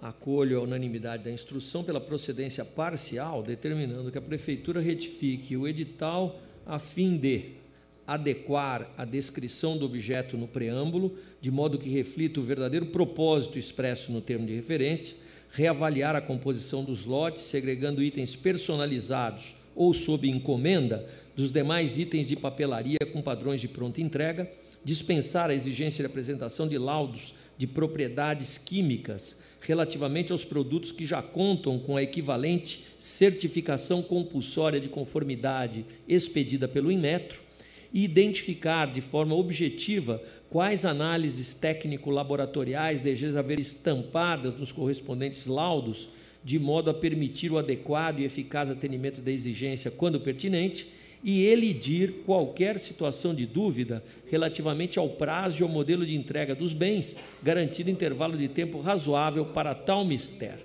O voto ainda formula recomendações, presidente. Em discussão e votação, aprovado. Agradeço com a palavra o senhor conselheiro Robson Marinho. representação intentada contra a tomada de preços 922 da Prefeitura de Capão Bonito, cujo objeto é a reforma de unidades básicas de saúde. A administração foi notificada e o MPC manifestou-se pela procedência da reclamação quanto ao visto do CREA paulista para licitantes de fora do Estado. Em preliminar, em preliminar peço referendo às medidas adotadas. Em discussão, votação, referendado. No mérito, voto pela procedência com determinação para retificação da cláusula impugnada, a fim de conformá-la à súmula 49 desta Corte, com republicação e reabertura do prazo para propostas. É como voto. Em discussão, votação, aprovado. Representação formulada por Qualitec contra edital de pregão presencial da Prefeitura de São Caetano do Sul para a contratação de serviços de higienização saneamento e asseio em próprios municipais. A administração apresentou seus esclarecimentos. O MPC se manifestou pela procedência parcial da representação. Em preliminar, senhor presidente, peço um referendo. Essa votação, aprovado. No mérito, voto pela procedência parcial da representação, determinando-se a administração que transfira as exigências questionadas da fase de habilitação para o momento imediatamente anterior à assinatura do contrato nos termos já decidido pelo Tribunal Pleno. É como voto. Em discussão, votação aprovado. Simples Comércio, Locação e Serviços Limitado representa contraedital da Universidade Municipal de São Caetano do Sul para a contratação de serviços de impressão corporativa. Os questionamentos abrangem aspectos técnicos considerados restritivos pela representante, bem como críticas ao orçamento realizado. A origem, quanto à parte técnica, afirmou que vai fazer as correções necessárias nos termos impugnados. A TJ e sua chefia consideraram os questionamentos técnicos procedentes. O Ministério Público se manifestou pela procedência da representação. A concordância da origem torna as críticas técnicas incontroversas. Todavia, nada nos autos comprova a alegada distorção nos valores estimados. Portanto, senhor presidente, eu voto pela procedência parcial da representação. Em discussão, votação, aprovado. Representação formulada por Marcela Furlan em face do edital de pregão da Prefeitura de Bebedouro, com vistas à contratação de empresa para prestação de serviço de fornecimento de licença de uso de software. A matéria foi recebida como exame prévio de edital e a Prefeitura encaminhou as justificativas que entendeu pertinentes. A TJ e MPC manifestaram pela procedência parcial das impugnações. É o breve relatório, senhor presidente. Passo ao voto. De início, peço aos senhores conselheiros referendo a decisão que considerou liminar pleiteada. Em discussão, votação aprovado. No mérito, acompanho as conclusões da TJ e MPC e voto pela procedência parcial da representação. Em discussão, votação aprovado. Agora trago para referendo e julgamento os TCs 5695 e 582598922 relativos ao exame prévio da Prefeitura de Rio Claro, tendo por objeto a concessão de transporte público no município. Conforme já disponibilizado para Vossas Excelências, meu voto é pela procedência parcial da representação, devendo a Prefeitura de Rio Claro fazer as modificações ali apontadas. Em discussão, votação aprovado. E, por último, senhor presidente, é, julgamento, a representação formulada por Verochek Refeições contra o pregão presencial instaurado pela Câmara de Guaratinguetá, tendo por objeto o fornecimento de vale alimentação. A subscritora requereu a sustação cautelar para fins de excluir a vedação do oferecimento de taxa negativa. Esclareço que estou submetendo esta matéria ao egrégio plenário diante da existência de tempo hábil até a abertura do certame e por tratar-se de tese que, caso acolhida, modificará o nosso entendimento jurisprudencial. Importante recordar que, em sessão de 23 de março, o plenário, em acolhimento ao respeitável voto do eminente conselheiro Renato Martins Costa, aceitou a vedação à taxa negativa, especialmente para entidades inscritas no PAT. Sendo assim, por entender que tal orientação deva ser estendida às demais entidades promovedoras do certame, independentemente da inscrição ou não no PAT pelas razões expostas no voto, já, já disponibilizada a Vossa Excelência, proponho o indeferimento da liminar pleiteada na inicial. Resumo, que não fique a taxa negativa zero, além das, das empresas inscritas no PAT, para todas as demais. E acaba com essa farra. Em discussão, com a palavra, conselheiro Roque Cittadini. Eh, eh, eu, eu já tinha antecipado naquela oportunidade que achava que devia estender para todo, de pleno acordo. Com a palavra, o senhor Renato Patrício Costa. Eu também estou plenamente de acordo e cumprimento a iniciativa do conselheiro Robson Marinho de trazer ao plenário né, para deliberação coletiva, já que ele poderia decidir singularmente, mas ao trazer aqui, permite que o tribunal até dê uma guinada na sua posição jurisprudencial em relação a esse tema. Agradeço e cumprimento. Em discussão. E, e, o, e o bom, senhor presidente, desculpa, é que o doutor Sérgio está ouvindo, oriente a casa nisso aí para não vir com a posição antiga. Em discussão? Em votação? Aprovado. Agradeço o seu conselheiro e passo a palavra à conselheira Cristiano Castro Moraes. Senhor presidente, senhores conselheiros, senhor procurador do Ministério Público de Contas, eu trago representações contra editais de chamamentos públicos da Prefeitura Municipal de Caraguatatuba, objetivando a seleção de entidades sem fins lucrativos para a gestão e operacionalização, gerenciamento e execução de ações e serviços, respectivamente, a serem desenvolvidos no Centro Integrado da Pessoa com Deficiência ou Idoso e no Instituto de Longa Permanência para Idosos e Pessoas com Deficiência. A TJ e Ministério Público de Contas se manifestaram pela procedência parcial. Inicialmente, eu solicito referendo pelas medidas anteriormente adotadas. Essa votação, referendado. No mérito, conforme relatório e voto que encaminhei previamente a Vossas Excelências, considero parcialmente procedente as representações para determinar que a Prefeitura Municipal de Caraguatatuba altere os editais de modo a disponibilizar os editais e informações pertinentes aos certames de forma adequada no portal da municipalidade, franquear meios virtuais ou eletrônicos para apresentações de impugnações conceder prazo razoável para que entidades ainda não qualificadas como organização social em âmbito local possam obter a titulação requerida e excluir a exigência de firma reconhecida nos atestados de qualificação técnica.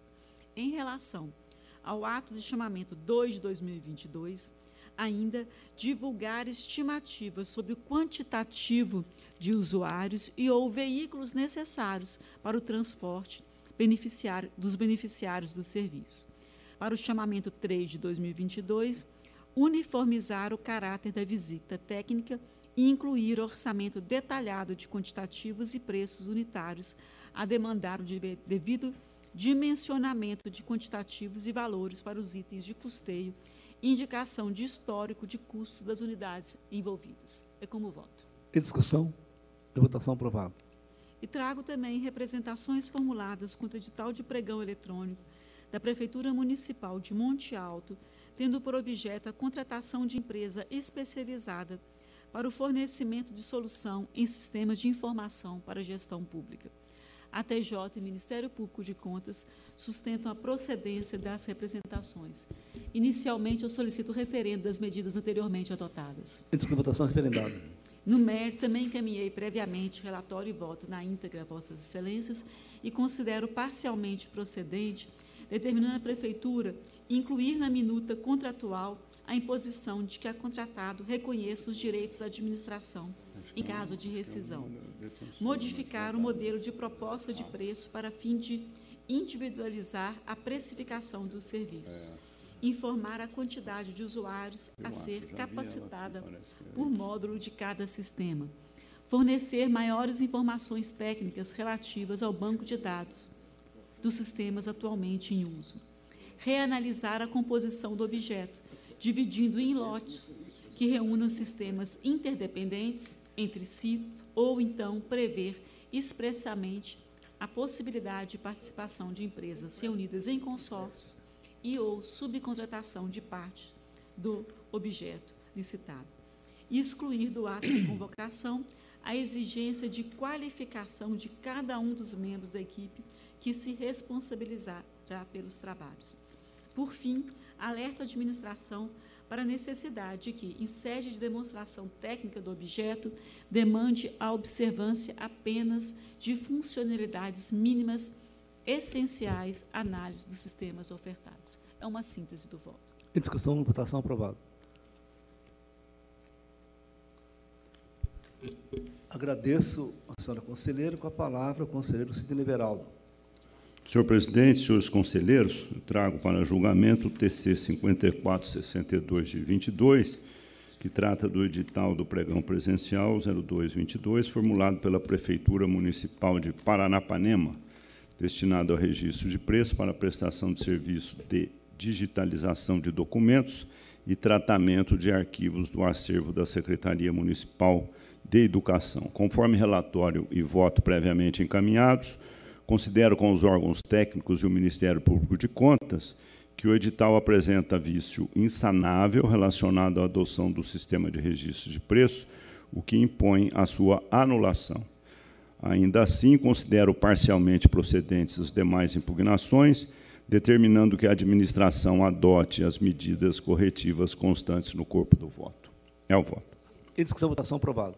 Para, para julgamento, TC 6628, de 22, que trata do edital do pregão eletrônico 922, formulado pela Prefeitura Municipal de Jardinópolis, destinada à contratação de empresa para execução do serviço de transporte coletivo urbano do município. Conforme relatório e voto previamente encaminhados, considero com o Ministério Público de Contas procedentes as impugnações, determinando que a administração permita a comprovação da posse de veículos por quaisquer meio e lei admitidos, é, conceda prazo razoável para a entrega dos veículos. A apresentação dos documentos pertinentes, estabelecendo com clareza o marco de início de sua contagem. Consigne todas as informações para o dimensionamento do objeto, de modo a viabilizar a formulação das propostas idôneas, e responda de forma tempestiva aos pedidos de esclarecimento, disponibilizando as respostas em página eletrônica. É o voto. Em discussão e votação aprovado. Também para julgamento TC 6689, trata de edital de pregão presencial 0422, formulado pela Prefeitura Municipal de Joanópolis, destinado a serviços de administração, fornecimento, gerenciamento e emissão de cartões eletrônicos, magnéticos ou de tecnologia similar para aquisição de gêneros alimentícios pelos servidores da Prefeitura.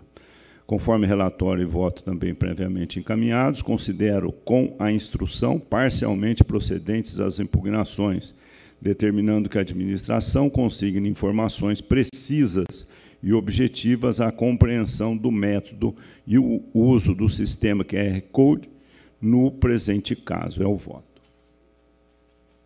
Discussão, votação, aprovado. Para julgamento, processo 678522, que trata de pedido de reconsideração, formulado por Tiago Rodrigues Cervantes, em face de acórdão deste plenário, que determinou à administração a correção de ato convocatório e aplicou ao responsável multa correspondente de 100 UFESPs em virtude do descumprimento de decisão emanada por esse tribunal. Ministério Público de Contas, SDG, manifestaram-se pelo não conhecimento do apelo. Relatório e voto encaminhados. Em preliminar, não obstante que o recurso tempestivo, interposto por parte legítima, observo possuir o mesmo teor daquele trazido nos autos 1508 de 22, já apreciado e refutado por esse tribunal pleno. Naquela oportunidade, a peça recursal nominada como agravo foi conhecida como pedido de reconsideração e examinada como tal.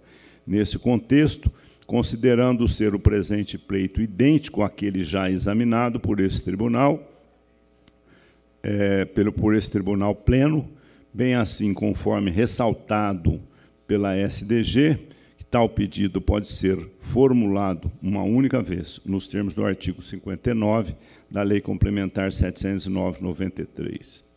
Voto pelo não conhecimento do apelo, pois a interessada já exerceu e esgotou o seu direito de recorrer. Em discussão, em votação aprovado.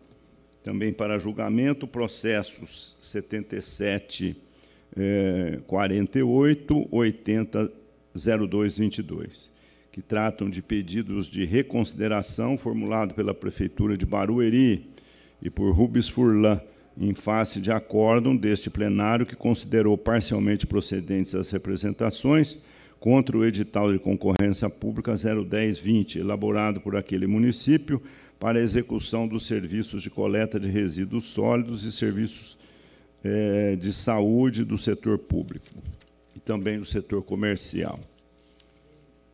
Ministério Público de Contas e Secretaria Diretoria Geral se manifestaram pelo conhecimento e não provimento do apelo.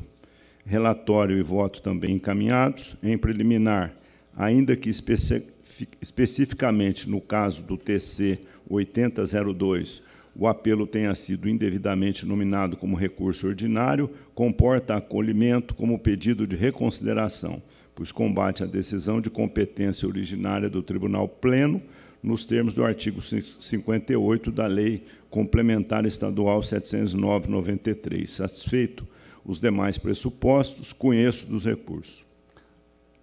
Esse votação conhecido.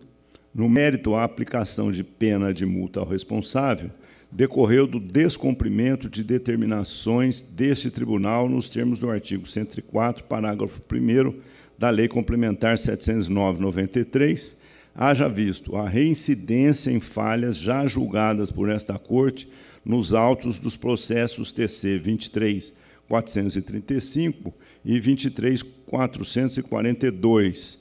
Desta forma, a continuidade dos aludidos erros na presente disputa convalida a sanção monetária aplicada.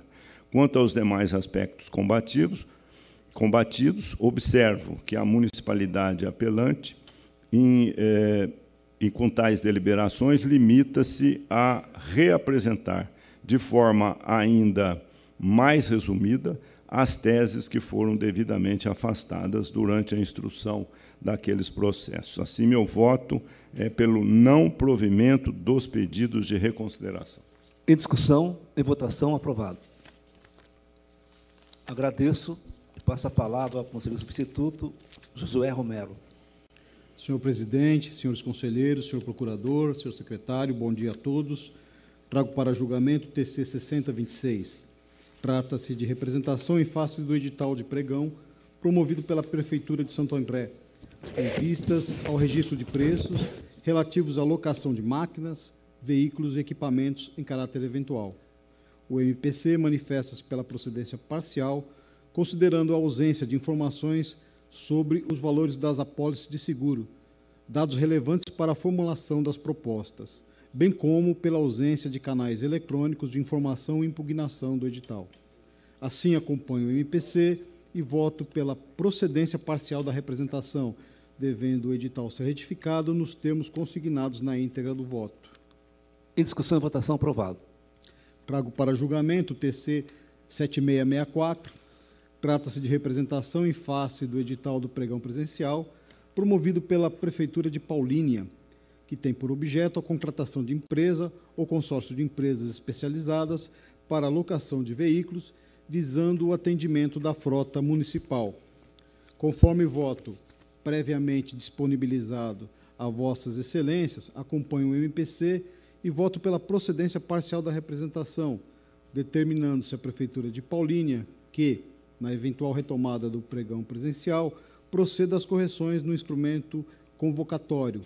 Em especial, reavalie o prazo para a disponibilização dos veículos na forma delineada na, fundação da, na fundamentação da presente decisão, faça constar de forma expressa o modelo de locação, quilometragem livre ou quilometragem controlada, bem como o regime de utilização dos veículos possibilite os meios eletrônicos de acesso aos interessados para informação e eventual impugnação do certame. É o voto.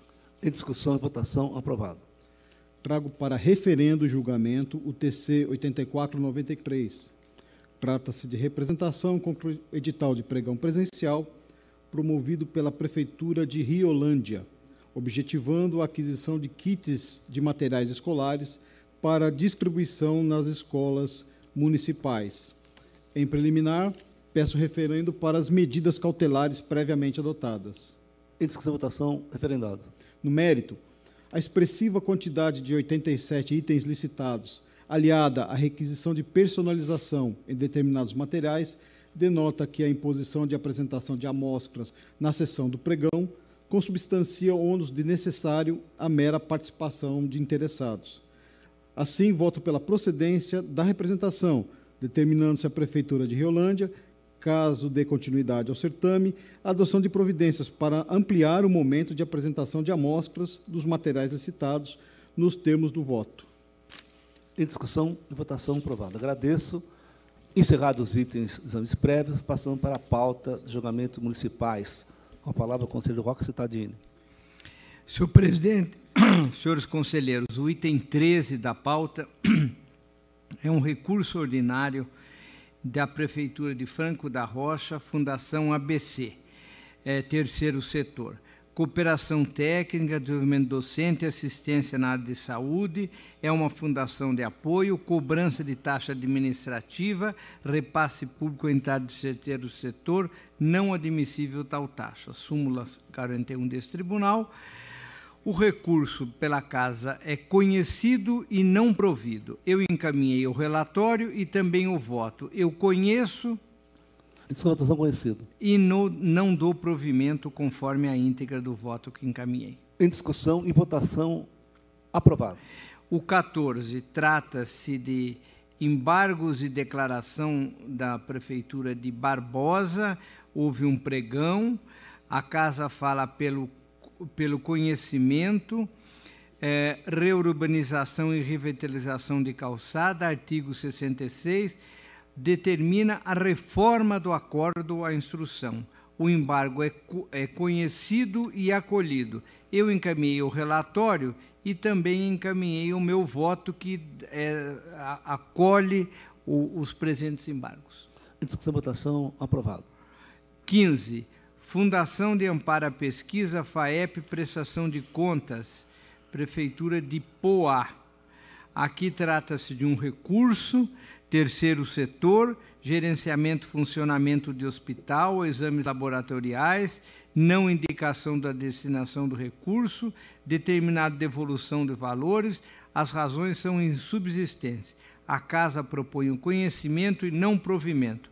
Eu encaminhei o relatório e o meu voto é também igual. Conhece e não dá provimento.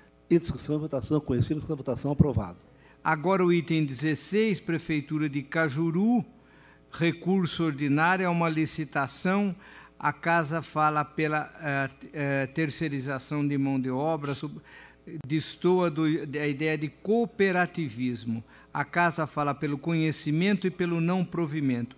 Encaminhei o relatório e o meu voto também conhece e não dá provimento. Em discussão e votação, aprovado. Próximo item, sustentação oral por parte do doutor Sérgio Batista, que falará pelo ex-prefeito, doutor senhor Sérgio Ribeiro da Silva. Eu convido o doutor eh, Antônio Sérgio Batista a ingressar na nossa sala e passa a palavra ao seu conselheiro relator. A, a, cumprimento do doutor Sérgio Batista, nosso antigo e velho conhecido. É, Trata-se de recurso ordinário, é um pregão presencial, é, prestação de serviço de materiais e equipamento para execução retirada de guias, ausência de indicação de fonte, critério de julgamento, exigência de certidão relativa a tributos imobiliários atestado aptidão operacional, recurso é, a casa conhece e parcialmente é provido com o, o, o afastamento da multa. Este é o, o relatório e nós ouvimos o nosso doutor Sérgio Batista. Passa a palavra ao seu uh, defensor pelo tempo regimental de até 15 minutos. Com a palavra, doutor Antônio Sérgio Batista. Senhor conselheiro presidente, senhores conselheiros, senhor procurador, senhor secretário-diretor-geral. A minha sustentação será sintética. Exatamente o que se pretendia era demonstrar a desnecessidade, a impossibilidade de aplicar a multa. E o senhor conselheiro já antecipou o voto, dizendo que está eliminando a multa. Portanto, cumprimentando o conselheiro Renato pelo brilhante estudo, bastante objetivo, é uma matéria realmente que não merece outra interpretação que não seja aquela dada pelo conselheiro Renato. Eu declino da sustentação por ter sido antecipado o voto do senhor conselheiro relator. Agradeço, senhor defensor. Com a palavra, senhor relator. Olha, aí se vê um advogado experiente. Ele já viu pelo relatório que o, o, a, a, pretensão dele eh, tinha boa acolhida. Então, veja como ele é experiente, não falou 15 minutos para concordar com o relator. Parabéns, o, o doutor Sérgio. O meu voto dá provimento parcial apenas para a questão da afastar a multa aplicada. É esse o voto. Agradeço ao relator. Em discussão e votação, aprovado. Agradeço doutor Antônio Sérgio Batista, que eu desejo um bom, um bom dia. E seu relator continua com a palavra. Ok. O item 18 da pauta trata-se do ex-prefeito de Ibirama, recurso ordinário, termo de aditamento, fornecimento de mão de obra para pronto atendimento em emergência, arbitrariedade nos, que extrapola os limites da discricionalidade, é assessoriedade do termo aditivo, a casa conhece e não dá provimento. Eu encaminhei o relatório na íntegra e também o voto que conheço. Essa votação conhecido. E no mérito não dou provimento ao pedido. Índice da votação aprovado. Agora, 19 e 20. Irmandade Santa Casa da Misericórdia de Araras. É, aqui é um recurso, convênio, prestação de contas, prestação de serviço de saúde, pronto atendimento, devolução de valores impugnados, configurado desvio de finalidade com pagamento a terceiro, ausência de conta bancária específica, razões são insubsistentes a casa fala pelo conhecimento e pelo desprovimento. Eu encaminhei a íntegra do relatório a Vossas Excelências e também o voto, que em preliminar conheço. Esse votação conhecido. No mérito também uh, sou pelo não provimento, conforme o voto encaminhado. Em discussão, votação, aprovado. Agora, relatoria de emenda do conselheiro Renato Batista Costa. Senhor presidente, eu, eu, abriria a mão de relatar os meus processos na sequência, porque tem o senhor prefeito aqui que presencialmente está prestigiando o tribunal no retorno das sustentações pessoalmente, e eu proponho a Vossa Excelência a antecipação do item correspondente. Pois não. Constaram, senhores conselheiros? Todos aceitamos. Então, convido aqui. É o conselheiro Josué. O senhor João Batista Mateus de Lima, que fará a defesa do Santo Antônio da Alegria. Santo Antônio.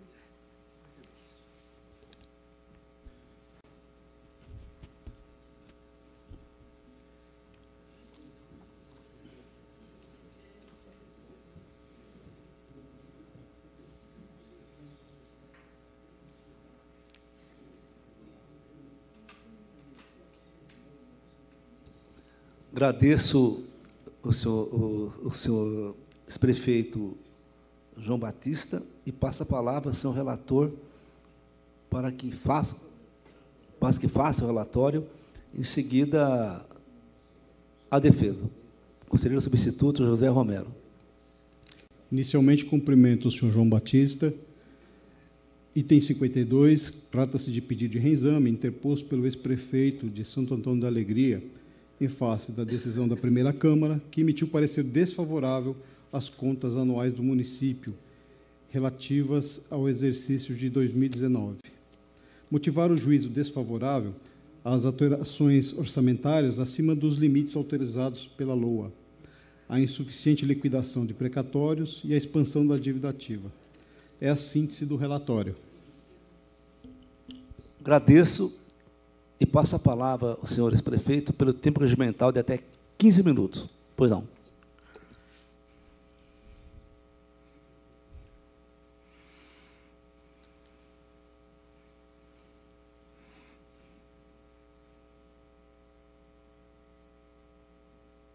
Está destreinado aí a mesa.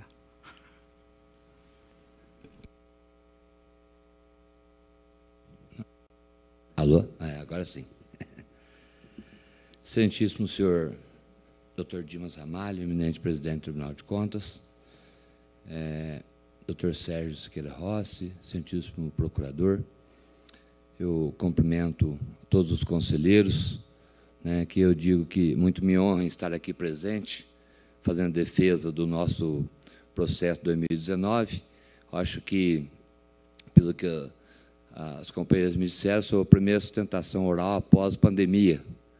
Então, agradecer a Deus por nós termos sobrevividos à pandemia, porque foram tantas pessoas que perderam a vida. Né? Eu quero é, cumprimentar também os auditores, os procuradores, secretários, diretor-geral, todos os presentes nessa sessão e os demais que nos assistem. É, primeiramente, eu quero agradecer a oportunidade de realizar a sustentação oral no intuito de esclarecer a realidade vivenciada por mim como prefeito do município de Santo Antônio de Alegria no exercício 2019. Eu quero aqui esclarecer que durante toda a minha carreira política, de vereador em 1989, quatro mandatos de prefeito, nós tivemos 14 contas aprovadas pelo Tribunal de Contas, nos quatro mandatos, e também, é, diante da presidência do COMAN, composto de 30 municípios, todas as contas aprovadas, e do consórcio Compar também, todas as contas aprovadas, no qual, no comando, nós tivemos a oportunidade de receber o doutor Sérgio, por várias oportunidades, nos congressos que nós fizemos dos municípios, na Regional de Franca. Inclusive, participei em Ribeirão Preto no teatro, com a presença do Dr. Dimas, do Dr. Sérgio Siqueira, né, naquele ato que vocês estão fazendo, levando ao conhecimento dos novos prefeitos e municípios de todo o Estado de São Paulo. E, por sinal, um trabalho brilhante que estão sendo feito, que dá oportunidade aos municípios de adquirirem o conhecimento necessário para que sejam é, efetuados os trabalhos diante das prefeituras para aprovação de suas contas. Quero também dizer que no, no, no exercício de 2019, atendi todos os índices constitucionais com investimentos superiores aos mínimos exigidos, visando priorizar, as demandas da população. No ensino, nós utilizamos e investimos 25,26% da receita corrente líquida, e a aplicação foi muito positiva. Prova disso que a avaliação do IEGM na área da educação foi de B+, dos investimentos que fizemos na educação no nosso município. O percentual aplicado na saúde de 25,88%, praticamente 10% a mais do exigido mínimo de 15%. Encerrando o exercício com superávit financeiro de R$ 1 milhão 148 mil reais no exercício de 2019. Assim, percebe-se que os índices de aplicação praticados em 2019 demonstram meu absoluto compromisso com o dinheiro público. Feito essas considerações, cabe esclarecer brevemente os pontos controversos e aprovação das minhas contas. Em relação ao passivo judicial em 2019, quero destacar que o município apresentava excessivo passivo, originado de gestões passadas, cujo valor a ser pago muito superior nos últimos cinco anos é, aos anteriores, de débitos de precatório, cada vez maior. O município, atrelado ao regime ordinário, encaminhou proposta de acordo ao DEPRE, visando o parcelamento dos relativos ao ano de 2019. É, doutor Senti senhor doutor José Romero, é, relator substituto. É, para comprovar o legado, trago nessa oportunidade, através de memoriais, para conhecimento de Vossa Excelência. É, o extrato do DEP, datado de 18 de 2 de 2022, expedido em 31 de dezembro de 2021, é, para comprovar a ausência de quaisquer pendências relativas aos pagamentos de precatórios do exercício de 2019, os quais foram integralmente quitados em 2020. É, Observe-se, Excelência, diante da documentação anexa, que a dívida judicial junto ao DEP do Tribunal de Justiça de São Paulo relativa ao exercício e análise foram integralmente quitadas da mesma forma quitados os precatórios vinculados ao TRT 15 e todos os requisitórios vencidos até 31 de 12 de 2019.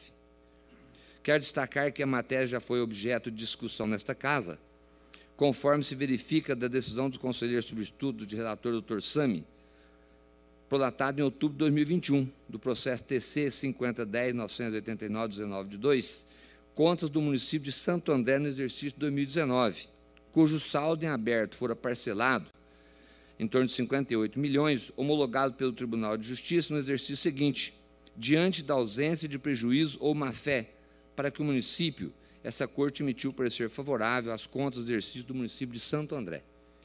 É, os nossos valores foram também todos quitados né, no ano de exercício, não comprometeu o exercício de 2019, nem o exercício de 2020 e nem o exercício de 2021, porque nós deixamos superávit orçamentário e financeiro, tanto no exercício de 2019 quanto no exercício 2020. No caso em concreto, diante da adimplência dos valores relativos ao exercício 2019, qualquer outro raciocínio seria absolutamente dissonante da jurisprudência desta Casa, desta Corte. Quanto aos itens e alterações orçamentárias de dívida ativa, é, acredito que improbidades foram desconstituídas conforme as manifestações dos órgãos técnicos dessa Casa, a TJ e SDG, quando na análise do recurso em tela. Dessa forma, é, numa análise mais acurada da matéria, haja visto os bons resultados financeiros registrados no exercício 2019, que possibilita garantir uma avaliação mais fidedigna e justa sobre minha gestão, as razões ora apresentadas são suficientes para reverter o panorama negativo registrado na ocasião da apreciação dos atos em exame em sede de primeira instância. Requer, portanto, o conhecimento do apelo e provimento da mesma para reformar o parecer anteriormente proferido quero registrar no exercício de 2020, encerrou-se com superávit orçamentário de 0,31%, que elevou o superávit financeiro, passando de, em 2019, de 1 milhão 148 para 2 milhões e 140 mil reais, evidenciando a existência de recursos disponíveis para o total pagamento das dívidas de recursos, prazo registrado no passivo financeiro, e ainda resultado econômico reduziu se em 312% e o saldo patrimonial elevou-se em 14%, com investimentos de 15%, conforme se verifica dos relatórios das contas do exercício 2020, processo TC 3004 989 que tramita sob a relatoria do eminente conselheiro doutor relator Renato Martins Costa. Durante minha gestão como prefeito, todas as minhas ações foram relatadas em prol da comunidade, cuja gestão desenvolvi com excelência, em nenhum momento foi apontado pela fiscalização qualquer ato no qual eu tenha agido com dolo ou dispêndio de recurso público. Muito pelo contrário, todas as minhas ações são pautadas do interesse público da comunidade a que sirvo. É, inclusive, durante o, o exercício de 2019, todos os contratos, licitações, graças a Deus não tivemos nenhuma pendência, nem na fiscalização, em nenhum momento, nem ato é, de denúncia do Ministério Público ou da Câmara Municipal de Vereadores. Né, fizemos todo o nosso trabalho, investimento público com lisura, diante é, de todas as, é, as leis e da lei de responsabilidade fiscal.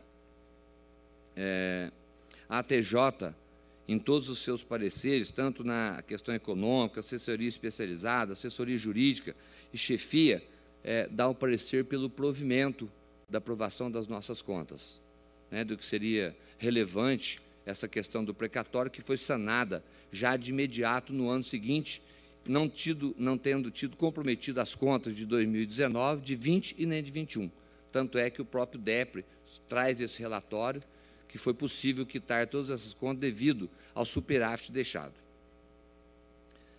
É, eu queria também aqui aproveitar, senhor presidente, é, para enaltecer algumas questões que foram realizadas no município, é, mesmo diante de todas as dificuldades financeiras e econômicas encontradas no desafio da administração em 2019, nós tivemos várias ações em prol da nossa comunidade, tais como uma escola estadual, a única existente no município, que era estadual, nós tivemos a coragem de municipalizar em 2019 e tirar uma escola que estava totalmente sucateada e transformar ela numa das melhores da região em apenas dois anos.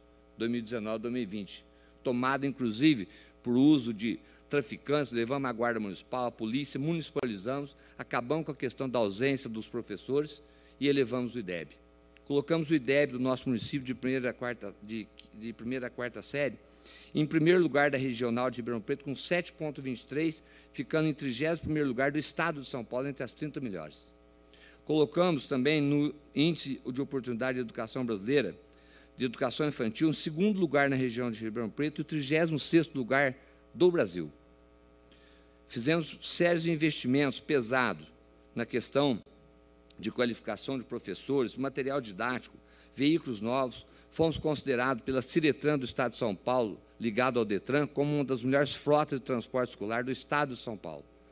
Colocamos a oportunidade para as nossas crianças, desde o prezinho até o ensino superior, de se formar em Santo Antônio, em administração de empresa, em pedagogia, é, com ensino superior, sem gastar um tostão, com alimentação e qualidade extremamente de ensino, com uma cidade com apenas 6.700 habitantes. Nós fizemos também investimento pesado na área da saúde, colocando Santo Antônio da Alegria na DIR 13 da Regional de Ribeirão Preto, de 15 municípios, como os índices de pesquisa é, com a melhor qualidade de atenção básica na Regional de Ribeirão Preto. Temos um hospital com, 15, com 13 leitos, iniciamos uma obra com um hospital de 4 mil metros quadrados, e compramos equipamento de ponta para imagens tecnológicos para atendimento básico da nossa população. Adquirimos vários veículos em 2019 para transporte, qualificar para transporte de pacientes para a regional de Ribeirão Preto de alta complexidade.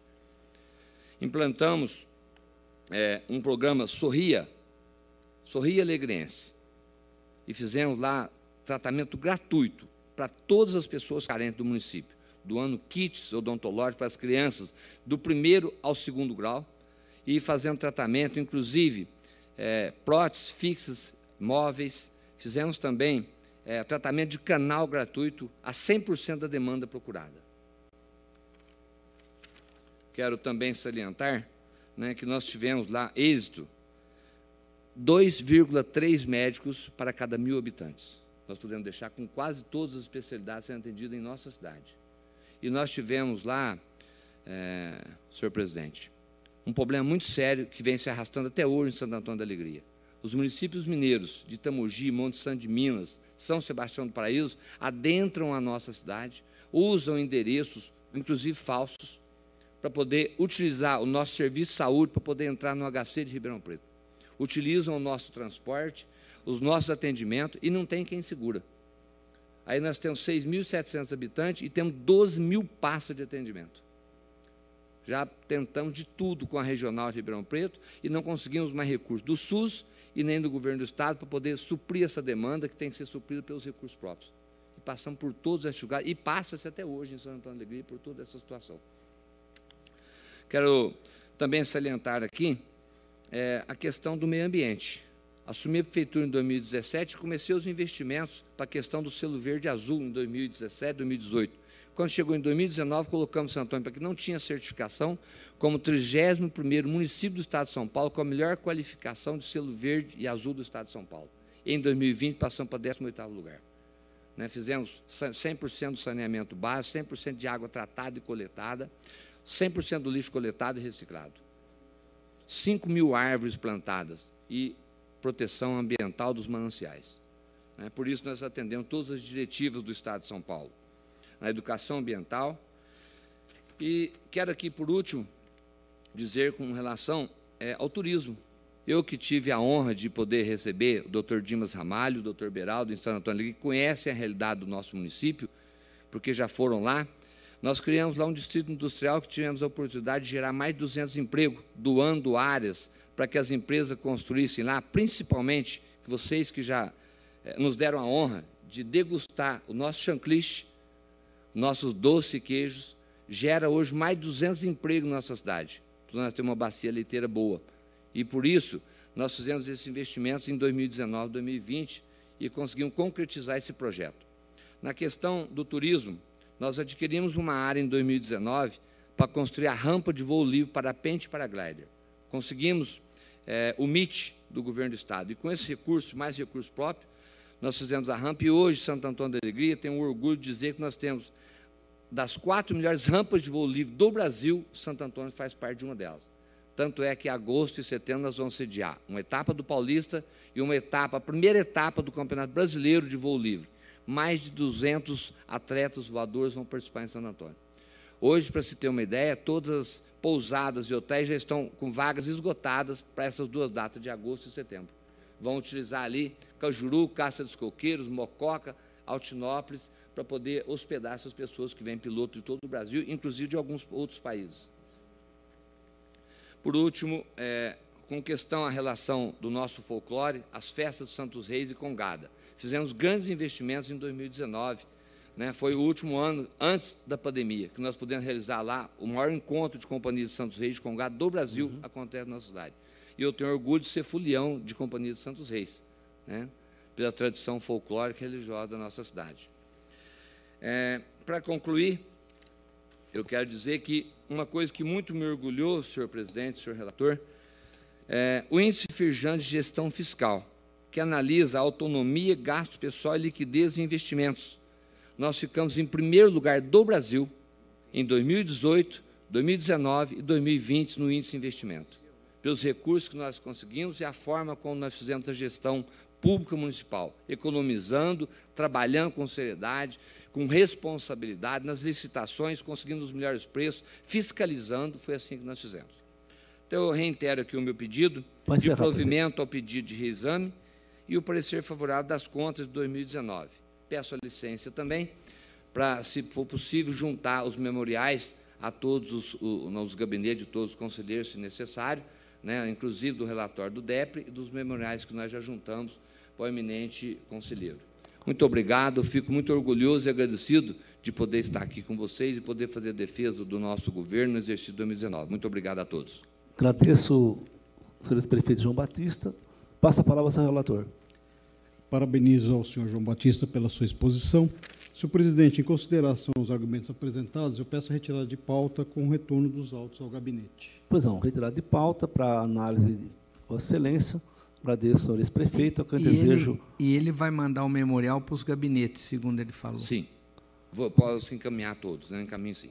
Agradeço ao senhor ex-prefeito, desejo uma boa tarde e também uma boa viagem de volta a Santo Antônio da Alegria. Muito obrigado a todos, fiquem com Deus. Agradeço, retomando então com a palavra o senhor conselheiro Renato Patins Costa. Obrigado, senhor presidente. O 21, recurso ordinário interposto contra a decisão que julgou irregular a prestação de contas de recursos repassados em 2010 pela Prefeitura de Juquitiba ao Instituto Social Saúde e Vida. Recorre o Instituto, no âmbito de um termo de parceria, isso. SDG propõe exclusão no 33 e no mérito o não provimento. Conheça em preliminar. Essa votação conhecido. Foram repassados valores no importe de 2 milhões 324 mil e aplicados 2 milhões 247, estando, portanto, pendente a aplicação de 76.900, sem que houvesse qualquer elemento na petição recursal que ensejasse a modificação desse cálculo. Nada obstante, em relação ao valor de 2.247, considero que sua regularidade possa ser decretada ante a inexistência de objeções nesse sentido. Do provimento parcial, declaro regularidade de 247, mantenho o juízo desfavorável sobre 76.935, mantenho a determinação de devolução dessa última importância, considerando o momento difícil aí da pandemia e eventual inviabilidade de funcionamento do Instituto, eu levanto a proibição de novos recebimentos e excluo o acionamento do 33. Em discussão, em votação, aprovado. 22 e 23, senhor presidente, eu retiro de pauta ambos com reinclusão na próxima sessão. Retirada a reclusão, continua com a palavra. 24. Ação de revisão contra a decisão que julgou irregular matéria apartada das contas da Prefeitura de Bariri para análise de pagamentos a maior percebidos pela vice-prefeita em virtude da acumulação remunerada de cargos no exercício 2005. O autor é o ex-prefeito, que, inclusive, na decisão que se tenta rever, foi condenado ao recolhimento da importância impugnada. SDG sugeriu o arquivamento dos autos, haja vista a solução do pleito na esfera do Poder Judiciário. Eu acho que a solução tem que ser essa, mas para ela ser tomada, a gente precisa conhecer da ação de revisão. Então, eu excepcionalmente considero a decisão judicial aqui materializada como elemento novo que permite o conhecimento, senhor presidente. Votação conhecida. Realmente, no judiciário, foi afastada a responsabilidade do prefeito e proclamada a responsabilidade da vice-prefeita. Foi ela que recebeu, ela que tem que devolver. Sendo assim, a nossa decisão realmente não deve prevalecer. Os autos podem ir uh, ao arquivo e, para que não haja nenhuma dúvida quanto a eventuais repercussões agora indevidas para o ex-prefeito, eu consultei, ele não está em nenhuma relação de responsável por conta julgada irregular encaminhada à Justiça Eleitoral pelo arquivamento. Em discussão, em votação, aprovado. 25, reexame, contas da Prefeitura de São João de Iracema 2019. A ex-prefeita é a requerente. Todas as assessorias de ATJ, sua chefia MPC, convergem para o não provimento. Recebi memoriais da senhora ex-prefeita. Conheço em preliminar Execução votação conhecida. Motivar a emissão de parecer desfavorável, tanto o insuficiente pagamento de precatórios como o parcial recolhimento dos encargos sociais. Como Vossas Excelências puderam verificar no voto que encaminhei, nenhum desses aspectos foi derrubado pelas razões recursais, com a instrução nego provimento. Em discussão e votação, aprovado. Agradeço e passo a palavra ao senhor conselheiro Robson Marinho. 26 e 27 são embargos opostos pela Coab de Santos e pelo Instituto Aqua, contra decisões desse plenário que negaram provimento a recursos dos ora embargantes. Em preliminar, conheço dos recursos. Isso é votação conhecida. No mérito, o meu voto é pela rejeição dos embargos. Em discussão, votação, aprovado. Próximo item, sustentação oral. Eu convido o doutor Fernando Pelisson Ginese, que falará pelo ex-prefeito, o senhor Eduardo Pedrosa Curi. Agradeço, senhor defensor. Passa a palavra ao senhor relator. Em exame, recursos ordinários da Prefeitura de São José dos Campos, do ex-prefeito e da SPDM, contra acórdão que julgou irregulares contrato de gestão e termos aditivos. A decisão condenou os seguintes aspectos: inexistência de detalhamento de custos capaz de demonstrar a vantagem da proposta e sua conformidade com os valores de mercado. Não comprovação da ocorrência de sessão pública para seleção da organização social, fato agravado pela escolha de uma entidade devedora do sistema de seguridade social falha na escrituração contábil do repasse pela administração municipal e também nos termos aditivos inadequações semelhantes às do contrato, no que se refere à composição de custos, bem como falhas na base de cálculo para incidência de reajustes e acréscimo superior ao limite de 25% fixado na Lei 8666. E, por último, a ausência da assinatura dos termos de ciência e notificação do quarto termo aditivo em diante, assim como da rescisão amigável. SDG é pelo improvimento. É o brevíssimo relatório, senhor presidente. Agradeço. Passo a palavra ao senhor defensor pelo tempo regimental de até 15 minutos. Primeiramente, gostaria de oferecer meus cumprimentos a todos os presentes em especial ao senhor doutor presidente, aos procuradores, aos secretários, aos conselheiros. E adentrando no mérito da questão, hoje eu venho brevemente relatar algumas questões essenciais relacionadas ao contrato de gestão, que foi celebrado no ano de 2011 com a organização social SPDM, Associação Paulista para Desenvolvimento da Medicina no que concerne o gerenciamento e execução de serviços de saúde no Hospital Municipal Dr. José de Carvalho Florença, em São José dos Campos. Inicialmente, desde o ano de 2006, a SPDM vem prestando serviços altamente satisfatórios na operação do Hospital Municipal, sendo que na primeira parceria estabelecida veio sendo aperfeiçoada ao decorrer dos anos. No caso em tela, estamos diante de um contrato celebrado em 2011, ou seja, há mais de 10 anos. E muitos dos procedimentos criticados pelo, por este egrégio tribunal já vieram a ser aprimorados com o tempo. Nesse sentido, excelências, eu destaco que houve estudo de vantajosidade posterior ao contrato de gestão em exame, que atestou que a parceria se mostra mais vantajosa à administração do que a execução direta dos serviços. Creio que Vossa Excelência recebam, receberam o documento que foi apresentado anexo aos memoriais, em que se demonstra que as despesas do, do, Hospital Municipal são menores do que as da Secretaria da Saúde e que os serviços vêm sendo prestados de forma eficiente pela organização social, dados os índices apresentados. E ainda que não, não tenha sido possível transplantar os dados contidos nesse estudo de forma retroativa e comprovar a vantajosidade pretérita por questões contábeis, é certo que o estudo pode ser considerado uma vez que se trata do mesmo, do mesmo contrato. Assim, a parceria era e ainda é mais vantajosa à administração do que, o, o do que se ela mesma prestasse o serviço.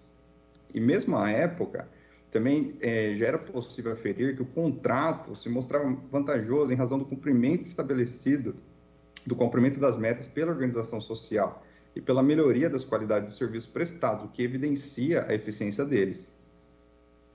Assim, uma vez que estamos diante de um contrato que foi celebrado em 2011, eu rogo a Vossas Excelências que sopesem a importância do estudo de vantajosidade prévio, considerando que esse egrégio tribunal já revelou já relevou a ausência de demonstração da vantajosidade em casos análogos, entre os quais cumpre salientar a TC 889-007-11 e a TC 5502-989-15, entre outros. Igualmente, no que diz respeito à demonstração dos custos unitários, entendo que a sua falta não macula o contrato de gestão, primeiramente porque os custos variam de acordo com a demanda verificada de fato na época, já que o, hospital ele funciona em um sistema de porta aberta, quanto maior a é, demanda, menor será o custo unitário dos serviços. Inclusive, esse entendimento foi acatado na TC 22570-026-12 e também na TC 259-55-989-19, bem como em diferentes em outros casos. Além disso, eu também gostaria de de deixar claro que houve o chamamento público prévio à contratação e que a entidade apresentou todos os documentos necessários para comprovar a sua regularidade, de modo que a existência de débitos com o sistema de seguridade social não desabou na contratação. Inclusive, a SPDM é entidade de terceiro setor de largo espectro, como diversos, com diversos contratos espalhados em todo o país, e sendo muito deles julgados regulares por este egrégio Tribunal de Contas. No mais, é, acho importante salientar que não existe nos autos nenhum indício de má-fé, dolo ou prejuízo ao erário, de modo que não há fundamentos para a manutenção da multa aplicada ao senhor Eduardo Pedrosa Cury, hora recorrente. Por esse motivo, é que é, se pede a reforma da decisão com reconhecimento da regularidade da contratação é, e é o afastamento da condenação do recorrente ao pagamento da multa, tendo em vista que não houve dolo de sua parte. E é, assim eu finalizo minha sustentação oral. Gostaria de agradecer a todos os presentes a oportunidade de, de oferecer, de oferecê-la. Muito obrigado. Agradeço e devolvo a palavra ao senhor relator. Senhor presidente, em consideração aos argumentos apresentados pelo doutor Fernando, eu retiro o processo de pauta com retorno ao meu gabinete. Retirado de pauta, até o gabinete do senhor relator, e agradeço ao doutor Fernando pelo São Dinese, pela presença, que desejo uma boa tarde. Relato em conjuntos 29 e 30, se você me permitir. Pois não. Ex recurso ordinário do ex-prefeito de Montemor contra a decisão que condenou o contrato e aditamentos para serviço de transporte escolar e de pacientes da saúde. O voto condutor se baseou na ausência de pesquisa de preço, aglutinação de serviços diferentes no mesmo objeto e restritividade no edital, entre outras falhas. E também o recurso do município de Guarulhos contra acórdão pela irregularidade de pregão, contrato e rescisão firmados com a empresa RCA para serviços de limpeza. A decisão censurou a pesquisa de preço, o valor ajustado muito acima dos preços referenciais e a ausência de planilhas de quantitativo e preço unitário. SDG, nos dois casos, opina pelo desprovimento. Em preliminar, recursos em termos deles conheço. Em discussão, votação, conhecido. No mérito, acompanho o SDG e voto pelo desprovimento. Em discussão, votação, aprovados. Item 31 e 32, senhor presidente. Pois não. Trata de pedidos de reexame interpostos pelo ex-prefeito de Tejupá e pela Prefeitura Municipal em face da decisão da segunda Câmara que emitiu parecer desfavorável à aprovação das contas do exercício 2019. Consoante voto condutor, a razão para o desfecho negativo foi a inadimplência dos precatórios devidos no exercício. A TJ e MPC opinam pelo desprovimento em preliminar, conheço dos pedidos. Em discussão, votação conhecido. No mérito, as razões de recurso podem ser acolhidas. De início, cabe consignar que Tejupá enquadra-se no regime ordinário do pagamento de precatórios. No exercício em exame 2019, havia dois precatórios, que somados chegava a 2 milhões e 300, dívida que ultrapassa 10% da arrecadação de Tejupá no exercício. Este valor precisaria ser pago em prazo bastante curto, até dezembro de 2019. Assiste razão aos recorrentes quando salientam que se trata de um valor com impacto muito relevante nas contas de um município de pequeno porte, 4 mil habitantes. A título de comparação, é um valor que se aproxima do mínimo exigido pela Constituição para despesas com saúde, 15%. De acordo com a cronologia informada, o gestor não ficou inerte, mas procurou resolver a situação. Pagou parte considerável do, considerável do débito e buscou fazer um acordo. Os documentos juntados aos autos demonstram pagamento integral de um dos precatórios em março do exercício seguinte, 303 mil, após frustrada tentativa de acordo, e ainda o pagamento de grande parte do outro precatório mais vultuoso, no valor de 1 milhão 821 em dezembro de 2020, ou seja, antes de terminar o seu mandato de prefeito. Parece-me que, neste caso, o artigo 22 da Lei de Introdução às Normas do Direito Brasileiro pode socorrer os recorrentes, ao dizer, abro aspas, na interpretação de normas sobre gestão pública, serão considerados os obstáculos e as dificuldades reais do gestor e as exigências das políticas públicas a seu cargo, sem prejuízo dos direitos dos administrados. Fecho aspas. Considerando justamente os obstáculos e dificuldades do caso em exame, é possível concluir que o gestor não agiu de má fé, nem recusou-se de modo infundado a pagar os pregatórios. Ao contrário, procurou, na medida do possível, quitar 100% do passivo, ainda que no exercício seguinte. Ademais, sua gestão cumpriu todos os índices legais e constitucionais, aplicando o mínimo exigido na saúde e no ensino, além de manter, mesmo diante dos limitados recursos, um equilíbrio fiscal com superávit orçamentário e financeiro. Ante o exposto, voto pelo provimento do recurso para emitir novo parecer, agora favorável às contas de Tejupá 2019. Em discussão, em votação, aprovado. Agradeço e passo a palavra à senhora conselheira Cristiano Castro Moraes. Senhor presidente, eu, sou, eu peço bem para relatar em conjunto os itens 33 a 35 da pauta. Pois não. Encaminhei na íntegra relatório e voto de todos os processos. Cuidam os autos de embargo de declaração opostos na seguinte ordem itens 33 e 34 pelo ex-prefeito do município de Garça, item 35 pelo ex-prefeito do município de Louveira. Em preliminar, estando em termos, eu conheço dos embargos. Em discussão, votação conhecido. No mérito, como, como fiz constar dos relatórios e votos encaminhados, as razões trazidas em sede de embargos não prosperam. As omissões suscitadas não se fizeram presentes nos acordos. Nessa conformidade, encurto razões e rejeito os embargos. Isso que votação aprovado. Próximo item, citação oral, senhora conselheira. Eu convido a doutora Thais Helena Martins Venere, que falará pela Companhia Tuana de Saneamento. Cumprimento a ilustre defensora. Com a palavra, a senhora relatora. Também cumprimento a doutora Thais Helena e farei uma síntese do relatório.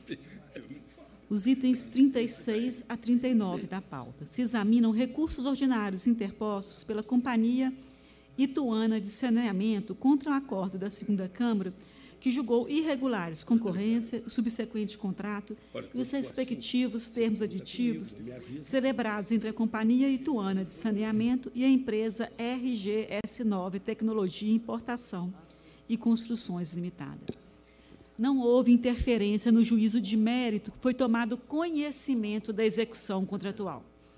A licitação e o contrato objetivaram a construção de um reservatório metálico de água. Os aditamentos destinaram-se a acréscimos e supressões no valor original do contrato. A irregularidade da matéria decorreu da apresentação de orçamento com preços desatualizados em mais de seis meses para uma parte dos itens integrantes do objeto e a exigência de que a licitante apresentasse declaração firmada pelo fabricante em desconformidade com a súmula 15 deste tribunal, configurando compromisso de terceiro alheio à disputa. Os processos não foram selecionados pelo Ministério Público de Contas para análise, mas a SDG se manifestou e se manifestou pelo não provimento dos recursos. Os processos constaram desse Tribunal Pleno dia 16 de março foram retirados de pauta a pedido da defesa com reclusão automática nessa sessão. É uma síntese do relatório. Agradeço. Com a palavra a senhora defensora pelo tempo regimental. Excelentíssimo senhor presidente, Dimas Ramalho, nobres conselheiros, digníssimo representante do Ministério Público de Contas e excelentíssimo senhor secretário-geral, boa tarde. Trata-se, como bem apontado pela é, relatora, de recursos interpostos pela Companhia Ituana de Saneamento, contra a sentença proferida pelo excelentíssimo senhor conselheiro, Dr. Renato Martins Costa, nos autos dos expedientes TC 2529-98918, 20805-98918, 21112-98918 e 21114-98918, que tratam, o primeiro deles, da análise da concorrência pública e seu decorrente contrato, promovidos com vista à contratação de empresa para a construção de um reservatório metálico apoiado cilíndrico vertical, na cidade de Itu. O segundo, do expediente autuado ao acompanhamento da execução contratual, e os dois últimos, com vista à análise de dois termos aditivos celebrados ao contrato principal. Dois foram os pontos que ensejaram o julgamento de irregularidade do CETAME, que acabou por macular também a execução contratual e todos os aditivos celebrados por força do princípio da acessoriedade.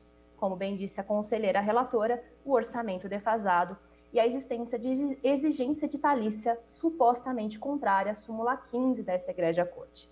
Contudo, excelências, em que pese todo o respeito e reconhecimento devido ao nobre conselheiro sentenciante, ousa a entidade hora recorrente discordar completamente da decisão de irregularidade prolatada, tanto em relação à licitação em si e seu decorrente contrato principal, quanto em relação aos termos aditivos pactuados, que, como disse, foram assim julgados por consequência da aplicação do princípio da acessoriedade.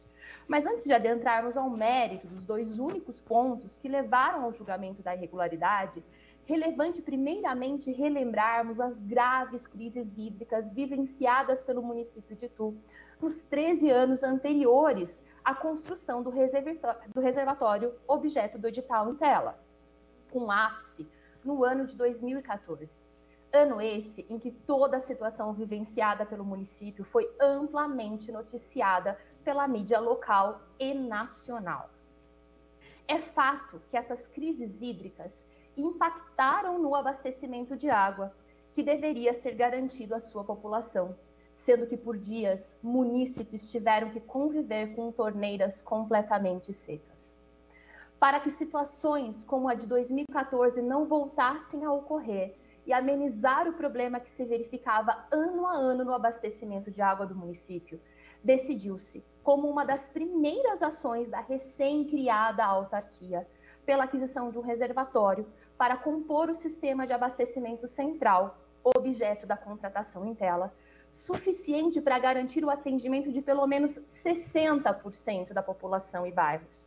Não restando dúvida, pois, do grande interesse público envolvido e consequente importância e dimensão da licitação e do objeto ora analisado. Frise-se, mesmo tratando-se de um objeto que, por sua própria natureza, vulto e especialização, demandava um enorme cuidado, transcorreu dentro da mais absoluta legalidade, tanto que isso foi constatado pela própria fiscalização e seu objeto integralmente executado pela contratada nos exatos termos, qualidade e condições acordadas. Ao final do ajuste, foi entregue à população um reservatório com capacidade de armazenamento de 3 milhões de litros de água, apto a solucionar em grande parte um problema vivenciado há mais de uma década.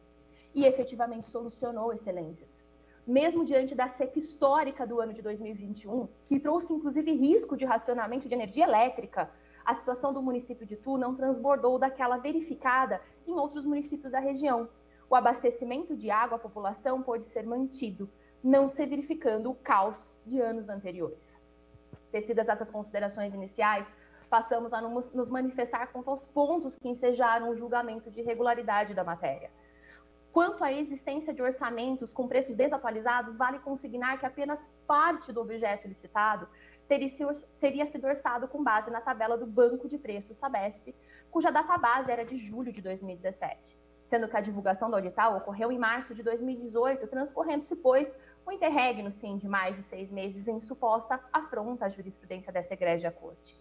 Consoante registrado pela própria SDG em sua manifestação, Dentre todos os itens que compunham o objeto, cujo orçamento estimado total perfazia R$ 2.291.804,95, apenas o equivalente a R$ 157.145,19 teve como base a tabela do banco de dados Sabesp, ou seja, uma parcela realmente insignificante, mormente para se cogitar prejuízo, tanto no que poderia se referir à economicidade da contratação em si, quanto no que poderia se referir a eventual prejuízo em relação às exigências habilitatórias de garantia de participação e de prova de capital social mínimo por parte dos licitantes. Vemos, portanto, que tal questão não comprometeu o procedimento licitatório e o contrato firmado, e tal conclusão nem poderia ser diferente, uma vez que a questão não foi objeto de impugnação, seja administrativa, seja perante esse tribunal, e não afastou possíveis interessados. Tivemos três empresas que acutiram ao certame, tendo todas elas ofertado propostas de valores inferiores ao valor estimado, sendo que tal questão poderia ser relevada por esse tribunal e alçada ao campo das recomendações.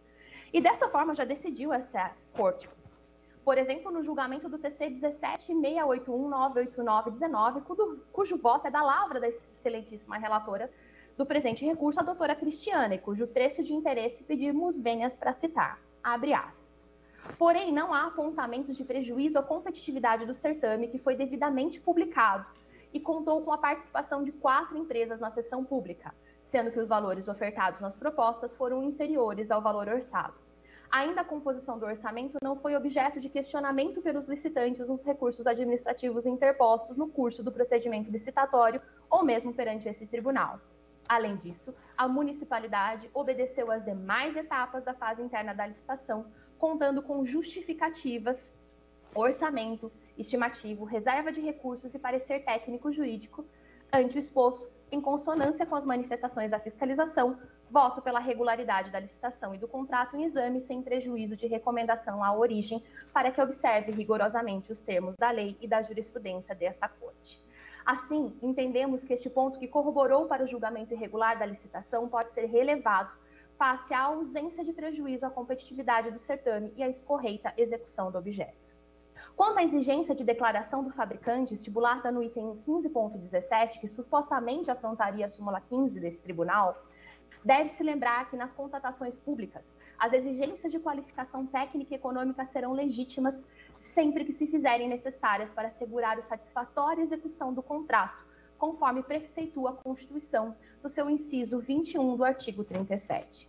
Ademais, vale lembrar que a parte final do inciso 1, parágrafo 1 do artigo 3 da Lei 8666 de 93 permite que se possa incluir condição restritiva que seja indispensável para viabilizar a plena satisfação da necessidade da administração, mesmo diante da prescrição que veda condição restritiva.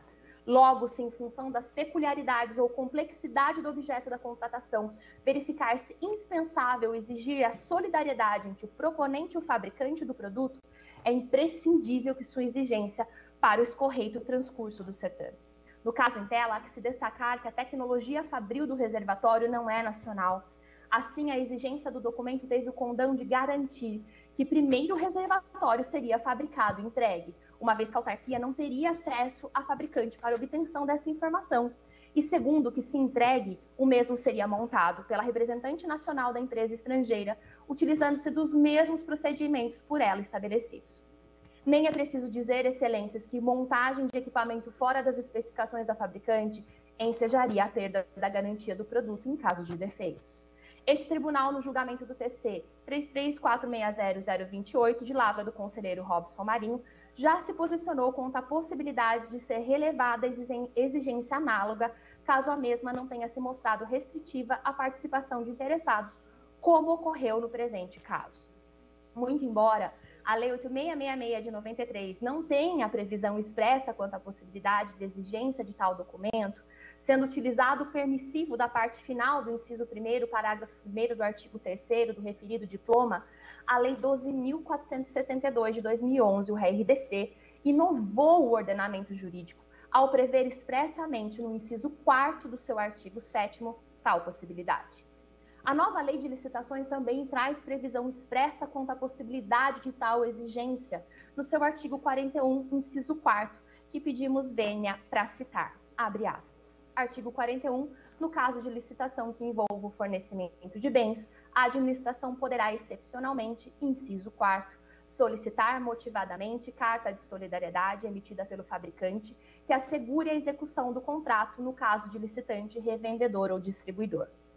Em que pese a disposição legal acerca da impossibilidade de misturar os dispositivos da 14133 e da Lei 8666, nos termos do que dispõe o artigo 191 da nova legislação, esse tribunal já vem utilizando os dispositivos da nova Lei de Licitações para julgamentos de licitações deflagradas pela Lei 866 e 10520, como no caso dos TCs 17731, 98921, 21257, 98921 e 21495, 98921, abrindo precedente para que o nosso caso, o julgamento de regularidade da concorrência, com base na Lei 8666 de 93, também possa ser agraciado com a flexibilização da nova lei.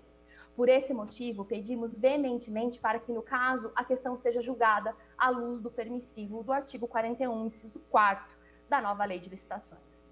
Ademais, devemos também trazer a lume a exigência constante no artigo 5 da Lei 14133, que orienta que, para aplicação do novo dispositivo legal, deverão ser observadas as disposições do Decreto-Lei 4.657 de 42, a Lei de Introdução às Normas de Direito Brasileiro, que, especialmente em seu artigo 22, informa que na interpretação de normas sobre gestão pública serão considerados os obstáculos e as dificuldades reais do gestor e as exigências das políticas públicas a seu cargo, sem prejuízo dos direitos dos administrados.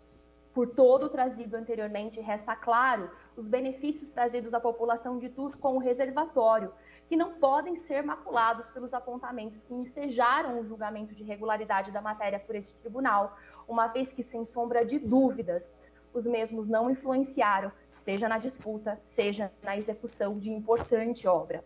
Por todo esforço, excelências, rogamos pela reforma do julgado, com a consequente declaração de regularidade do edital, do contrato e de todos os aditivos celebrados, por tratar-se de medida de mais límida justiça, uma vez que os pontos que ensejaram o julgamento de regularidade da matéria, como já dito e reforço, não tiveram o condão de macular a competitividade e economicidade do certame, devendo ainda ser considerado para tanto a relevância da obra para a população de Itu.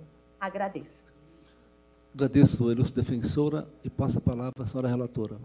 Senhor presidente, em homenagem à defesa, vou retirar o processo de pauta, mas com retorno na próxima sessão. Retorno ao gabinete de Vossa Excelência. Agradeço, doutora Thais Helena, a quem eu desejo uma boa tarde. Continua a palavra. Eu relato agora o item 40. É um recurso ordinário interposto pelo senhor Djalma Lima de Oliveira, então presidente da Câmara Municipal de Vargem Grande Paulista, em face de um acordo proferido pela primeira Câmara que julgou irregulares as contas da edilidade do exercício de 2017. O Ministério Público de Contas se manifestou pelo não provimento. Em sessão de 24 de novembro, foi proferida sustentação oral, sendo os autos retirados de pauta, retornando agora nessa oportunidade. Em preliminar, recursos em termos dele eu conheço. Essa votação conhecida. No mérito, o ponto que motivou a rejeição das contas em primeiro grau consistiu no excesso de cargos providos em comissão. Aqui é preciso realçar que a instrução da matéria revelou que, durante o exercício de 2017, a edilidade em apreço manteve 29 cargos comissionados ocupados, conquanto houvesse também 20 agentes efetivos, sem esquecer que a edilidade possui nove vereadores. Números elevados no quadro de servidores foram decisivos à rejeição em primeiro grau das contas de 2014, 15, 16 e 17. As contas de 2016, TC 11, 138, 989, 21, passaram recentemente pelo crivo desse plenário em sessão de 16 de março de 2022, sob a relatoria do eminente conselheiro Robson Marinho, confirmando a irregularidade que rejeitou os demonstrativos em primeiro grau. Desse modo, me mantenho também firme ao posicionamento adotado na ocasião da relatoria das contas de 2014, quando me coloquei pela irregularidade dos demonstrativos, posição também adotada nas contas de 14 e 16. Assim, considerando o precedente citado recente, eu encurto razões, nego provimento ao recurso ordinário. Em discussão, em votação, aprovado.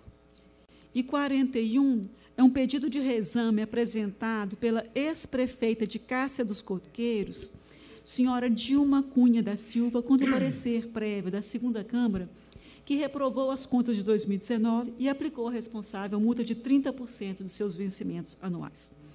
A rejeição das contas decorreu da extrapolação do limite das despesas de pessoal, persistente há vários exercícios, sem eliminação do excesso. Também desajuste das finanças e parcial inadimplência de encargos sociais e requisitório de baixa monta. A TJ e MPC pelo não provimento do pedido de reexame. Em preliminar, estando em termos, eu conheço o pedido de reexame. Votação conhecida. No mérito, os números constantes da instrução indicaram que o Executivo encerrou o período com excesso nos seus gastos laborais, que atingiram 61,41% da receita corrente líquida. O pleito recursal, focado na exclusão de parcelas indenizatórias, não foi acolhido pela assessoria especializada, uma vez que tais valores já haviam sido automaticamente excluídos pela UDESP, inexistindo qualquer documento que justificasse o recálculo dos índices anteriormente apurados. Agrava a irregularidade o fato de que a Prefeitura completou uma sequência ininterrupta de sete quadrimestres com inobservância à baliza fiscal trabalhista. Ocorrência que integrou a reprovação das contas 17 e 18, não se evidenciando nessa etapa processual observância às vedações do parágrafo único do artigo 22 ou adoção de medidas previstas no artigo 23 da Lei de Responsabilidade Fiscal para eliminação do acesso.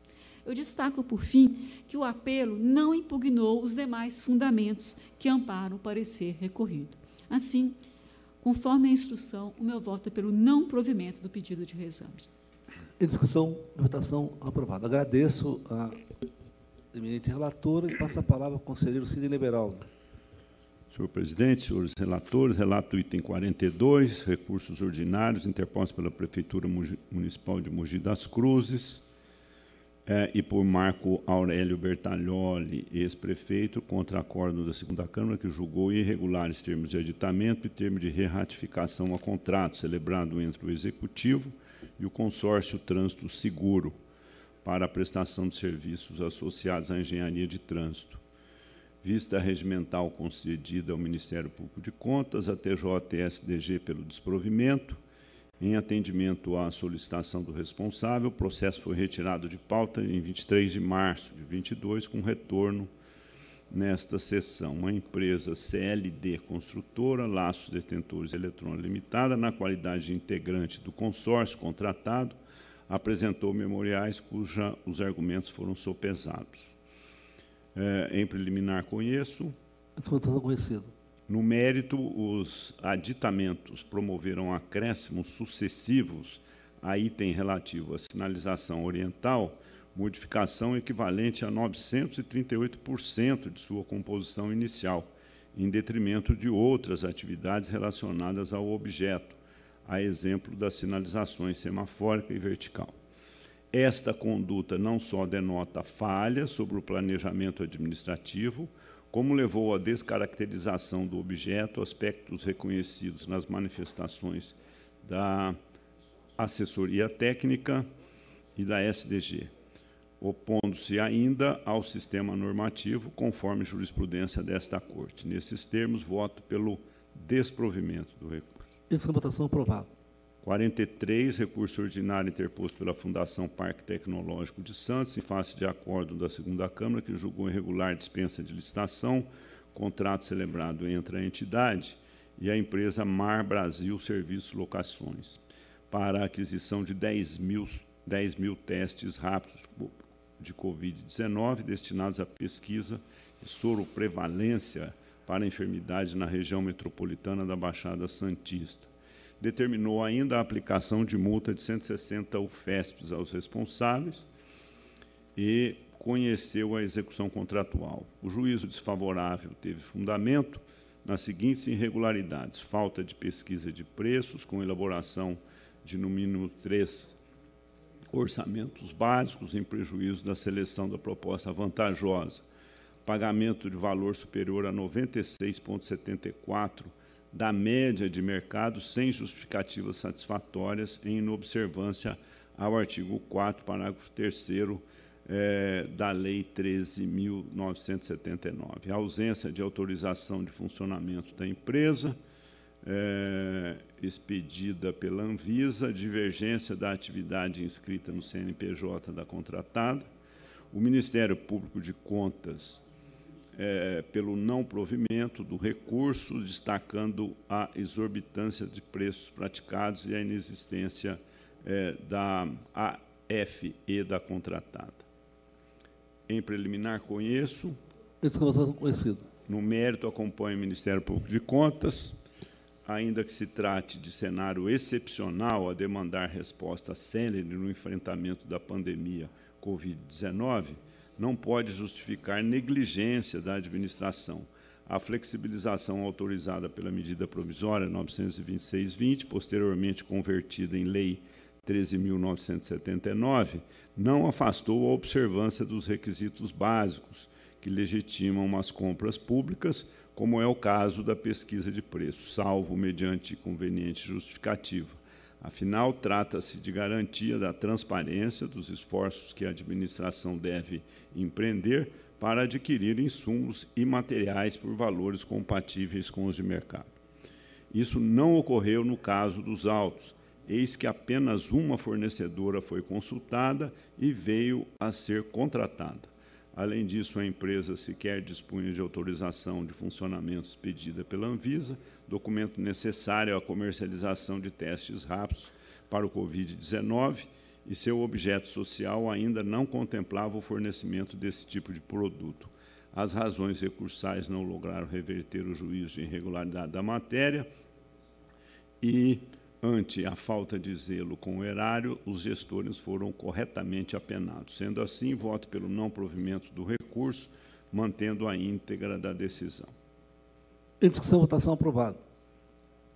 Item 44. Recurso ordinário, Prefeitura Municipal de Caraguatatuba Instituto das Pequenas Missionárias de Maria Imaculada, Casa Saúde Estela Mares contra acórdão da primeira Câmara que julgou a regular prestação de contas de 2013, decorrente de recursos repassados à entidade para serviços ambulatoriais, como amparo em determinação judicial para a prestação do atendimento.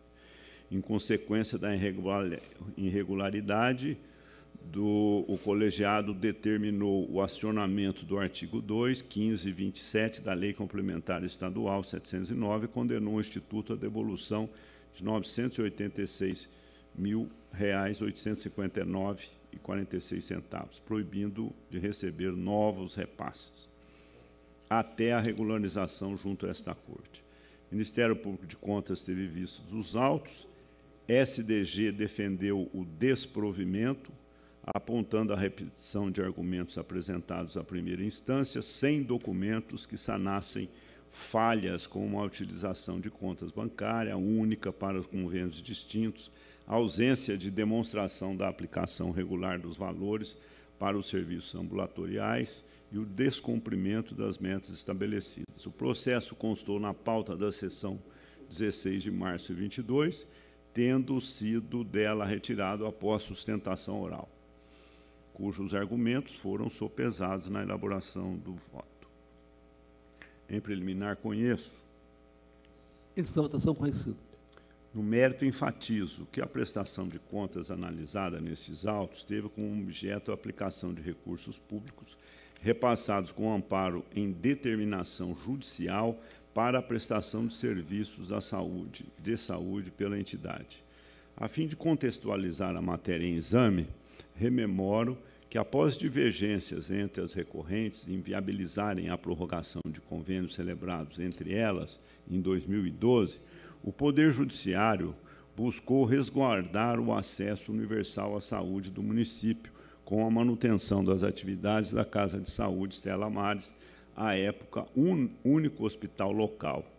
Embora esse cenário singular e excepcional pudesse eventualmente abrandar, de certa medida, a avaliação do cumprimento das metas, as demais razões para o decreto de irregularidades da prestação de contas não foram superadas.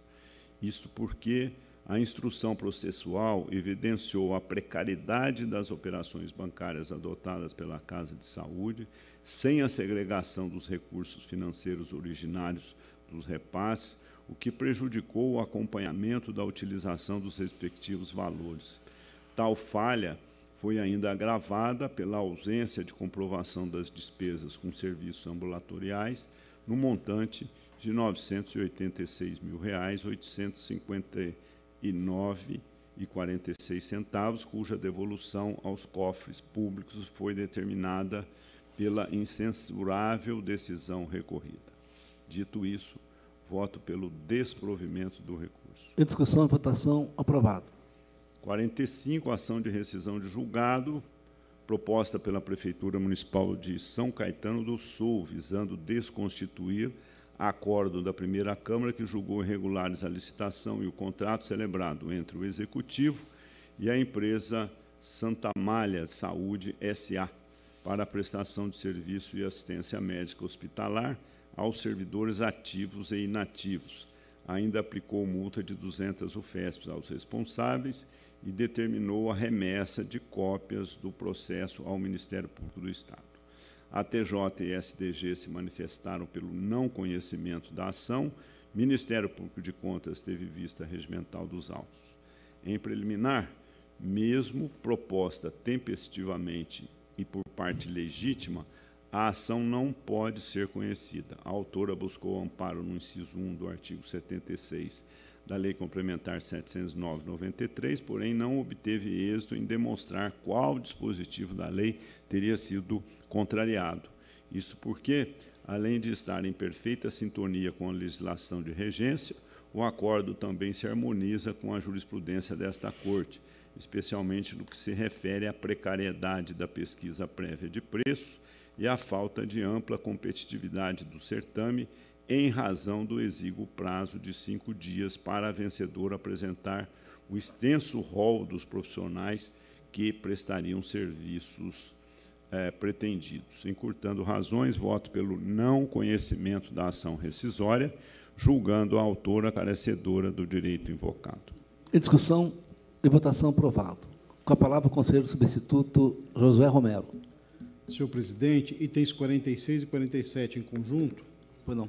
A Prefeitura de Caieiras e seu ex-prefeito, o senhor Roberto Ramamoto, interpõem recursos ordinários em face do acórdão da segunda Câmara, que julgou irregulares a licitação e o contrato firmado entre o município e a empresa Citiluz Serviços de Iluminação Urbana, para a prestação de serviços de gestão integrada do sistema de iluminação pública. Fundamentou a decisão recorrida o projeto básico incompleto sem elementos necessários para o correto dimensionamento do objeto. Os requisitos de qualificação técnica restritivos, configurando ofensa às súmulas 23 e 30 desta Corte, e a ausência de prova de compatibilidade dos valores contratados com os praticados no mercado. Em preliminar, recursos em termos deles conheço. De votação conhecido. No mérito, as razões excursais não afastam, não afastam os fundamentos do juízo de irregularidade originário. Assim, nego provimento ao recurso do município e dou provimento parcial ao recurso do, do ex-prefeito para tão somente afastar a multa aplicada. Em discussão e votação aprovado. Item 48, trata-se de recursos ordinários interpostos pelo atual e pelo ex-prefeito de Rifaina, em face da decisão da segunda Câmara, que decidiu pela irregularidade da concorrência, do contrato e dos respectivos termos aditivos, firmados entre a Prefeitura de Rifaina e Infratécnica Engenharia e Construções, com vistas à execução de obras e serviços de engenharia para a construção de 75 unidades habitacionais. Fundamentou o juízo de irregularidade, o recolhimento antecipado de garantia de participação, a exigência de prova de regularidade de tributos incompatíveis com o objeto, as providências atinentes à iniciativa, executadas por ente diverso, no caso a CDHU, e o descumprimento do artigo 60 da Lei 4.320, de 64. Em preliminar, recursos em termos deles conheço. Com votação conhecidos. No mérito, as razões recursais não afastam o juiz de regularidade da decisão recorrida. Assim, acompanho o SDG e nego provimento aos recursos. Índice de votação aprovado. Senhor presidente, ao pedido da defesa, assim eu peço a retirada de pauta do item 49 com retorno ao gabinete. Pois não. Item 50. Em exame recurso ordinário interposto pelo ex-presidente da Câmara de Piracicaba, ante o decreto de irregularidade proferido pela primeira Câmara, aos seus demonstrativos anuais do exercício de 2015, em razão do excesso de cargos comissionados, bem como das respectivas atribuições que não se enquadram como direção, chefia ou assessoramento. Em preliminar, recurso em termos dele conheço. Da votação conhecido. No mérito, o recorrente não apresenta elementos capazes de afastar os motivos ensejadores da decisão recorrida, Assim, nego o provimento ao recurso. Em discussão, em votação, aprovado. E, por fim, eh, senhor presidente, eu solicito a retirada de pauta do item 51 com retorno dos autos ao gabinete. Regimental. Encerrada a sessão, em termos de votos, eu pergunto ao senhor procurador se seja vista de um item da pauta. Não há interesse, senhor presidente. Muito obrigado. A palavra é de senhores conselheiros. Não havendo, Agradeço a todos. Está encerrada a sessão.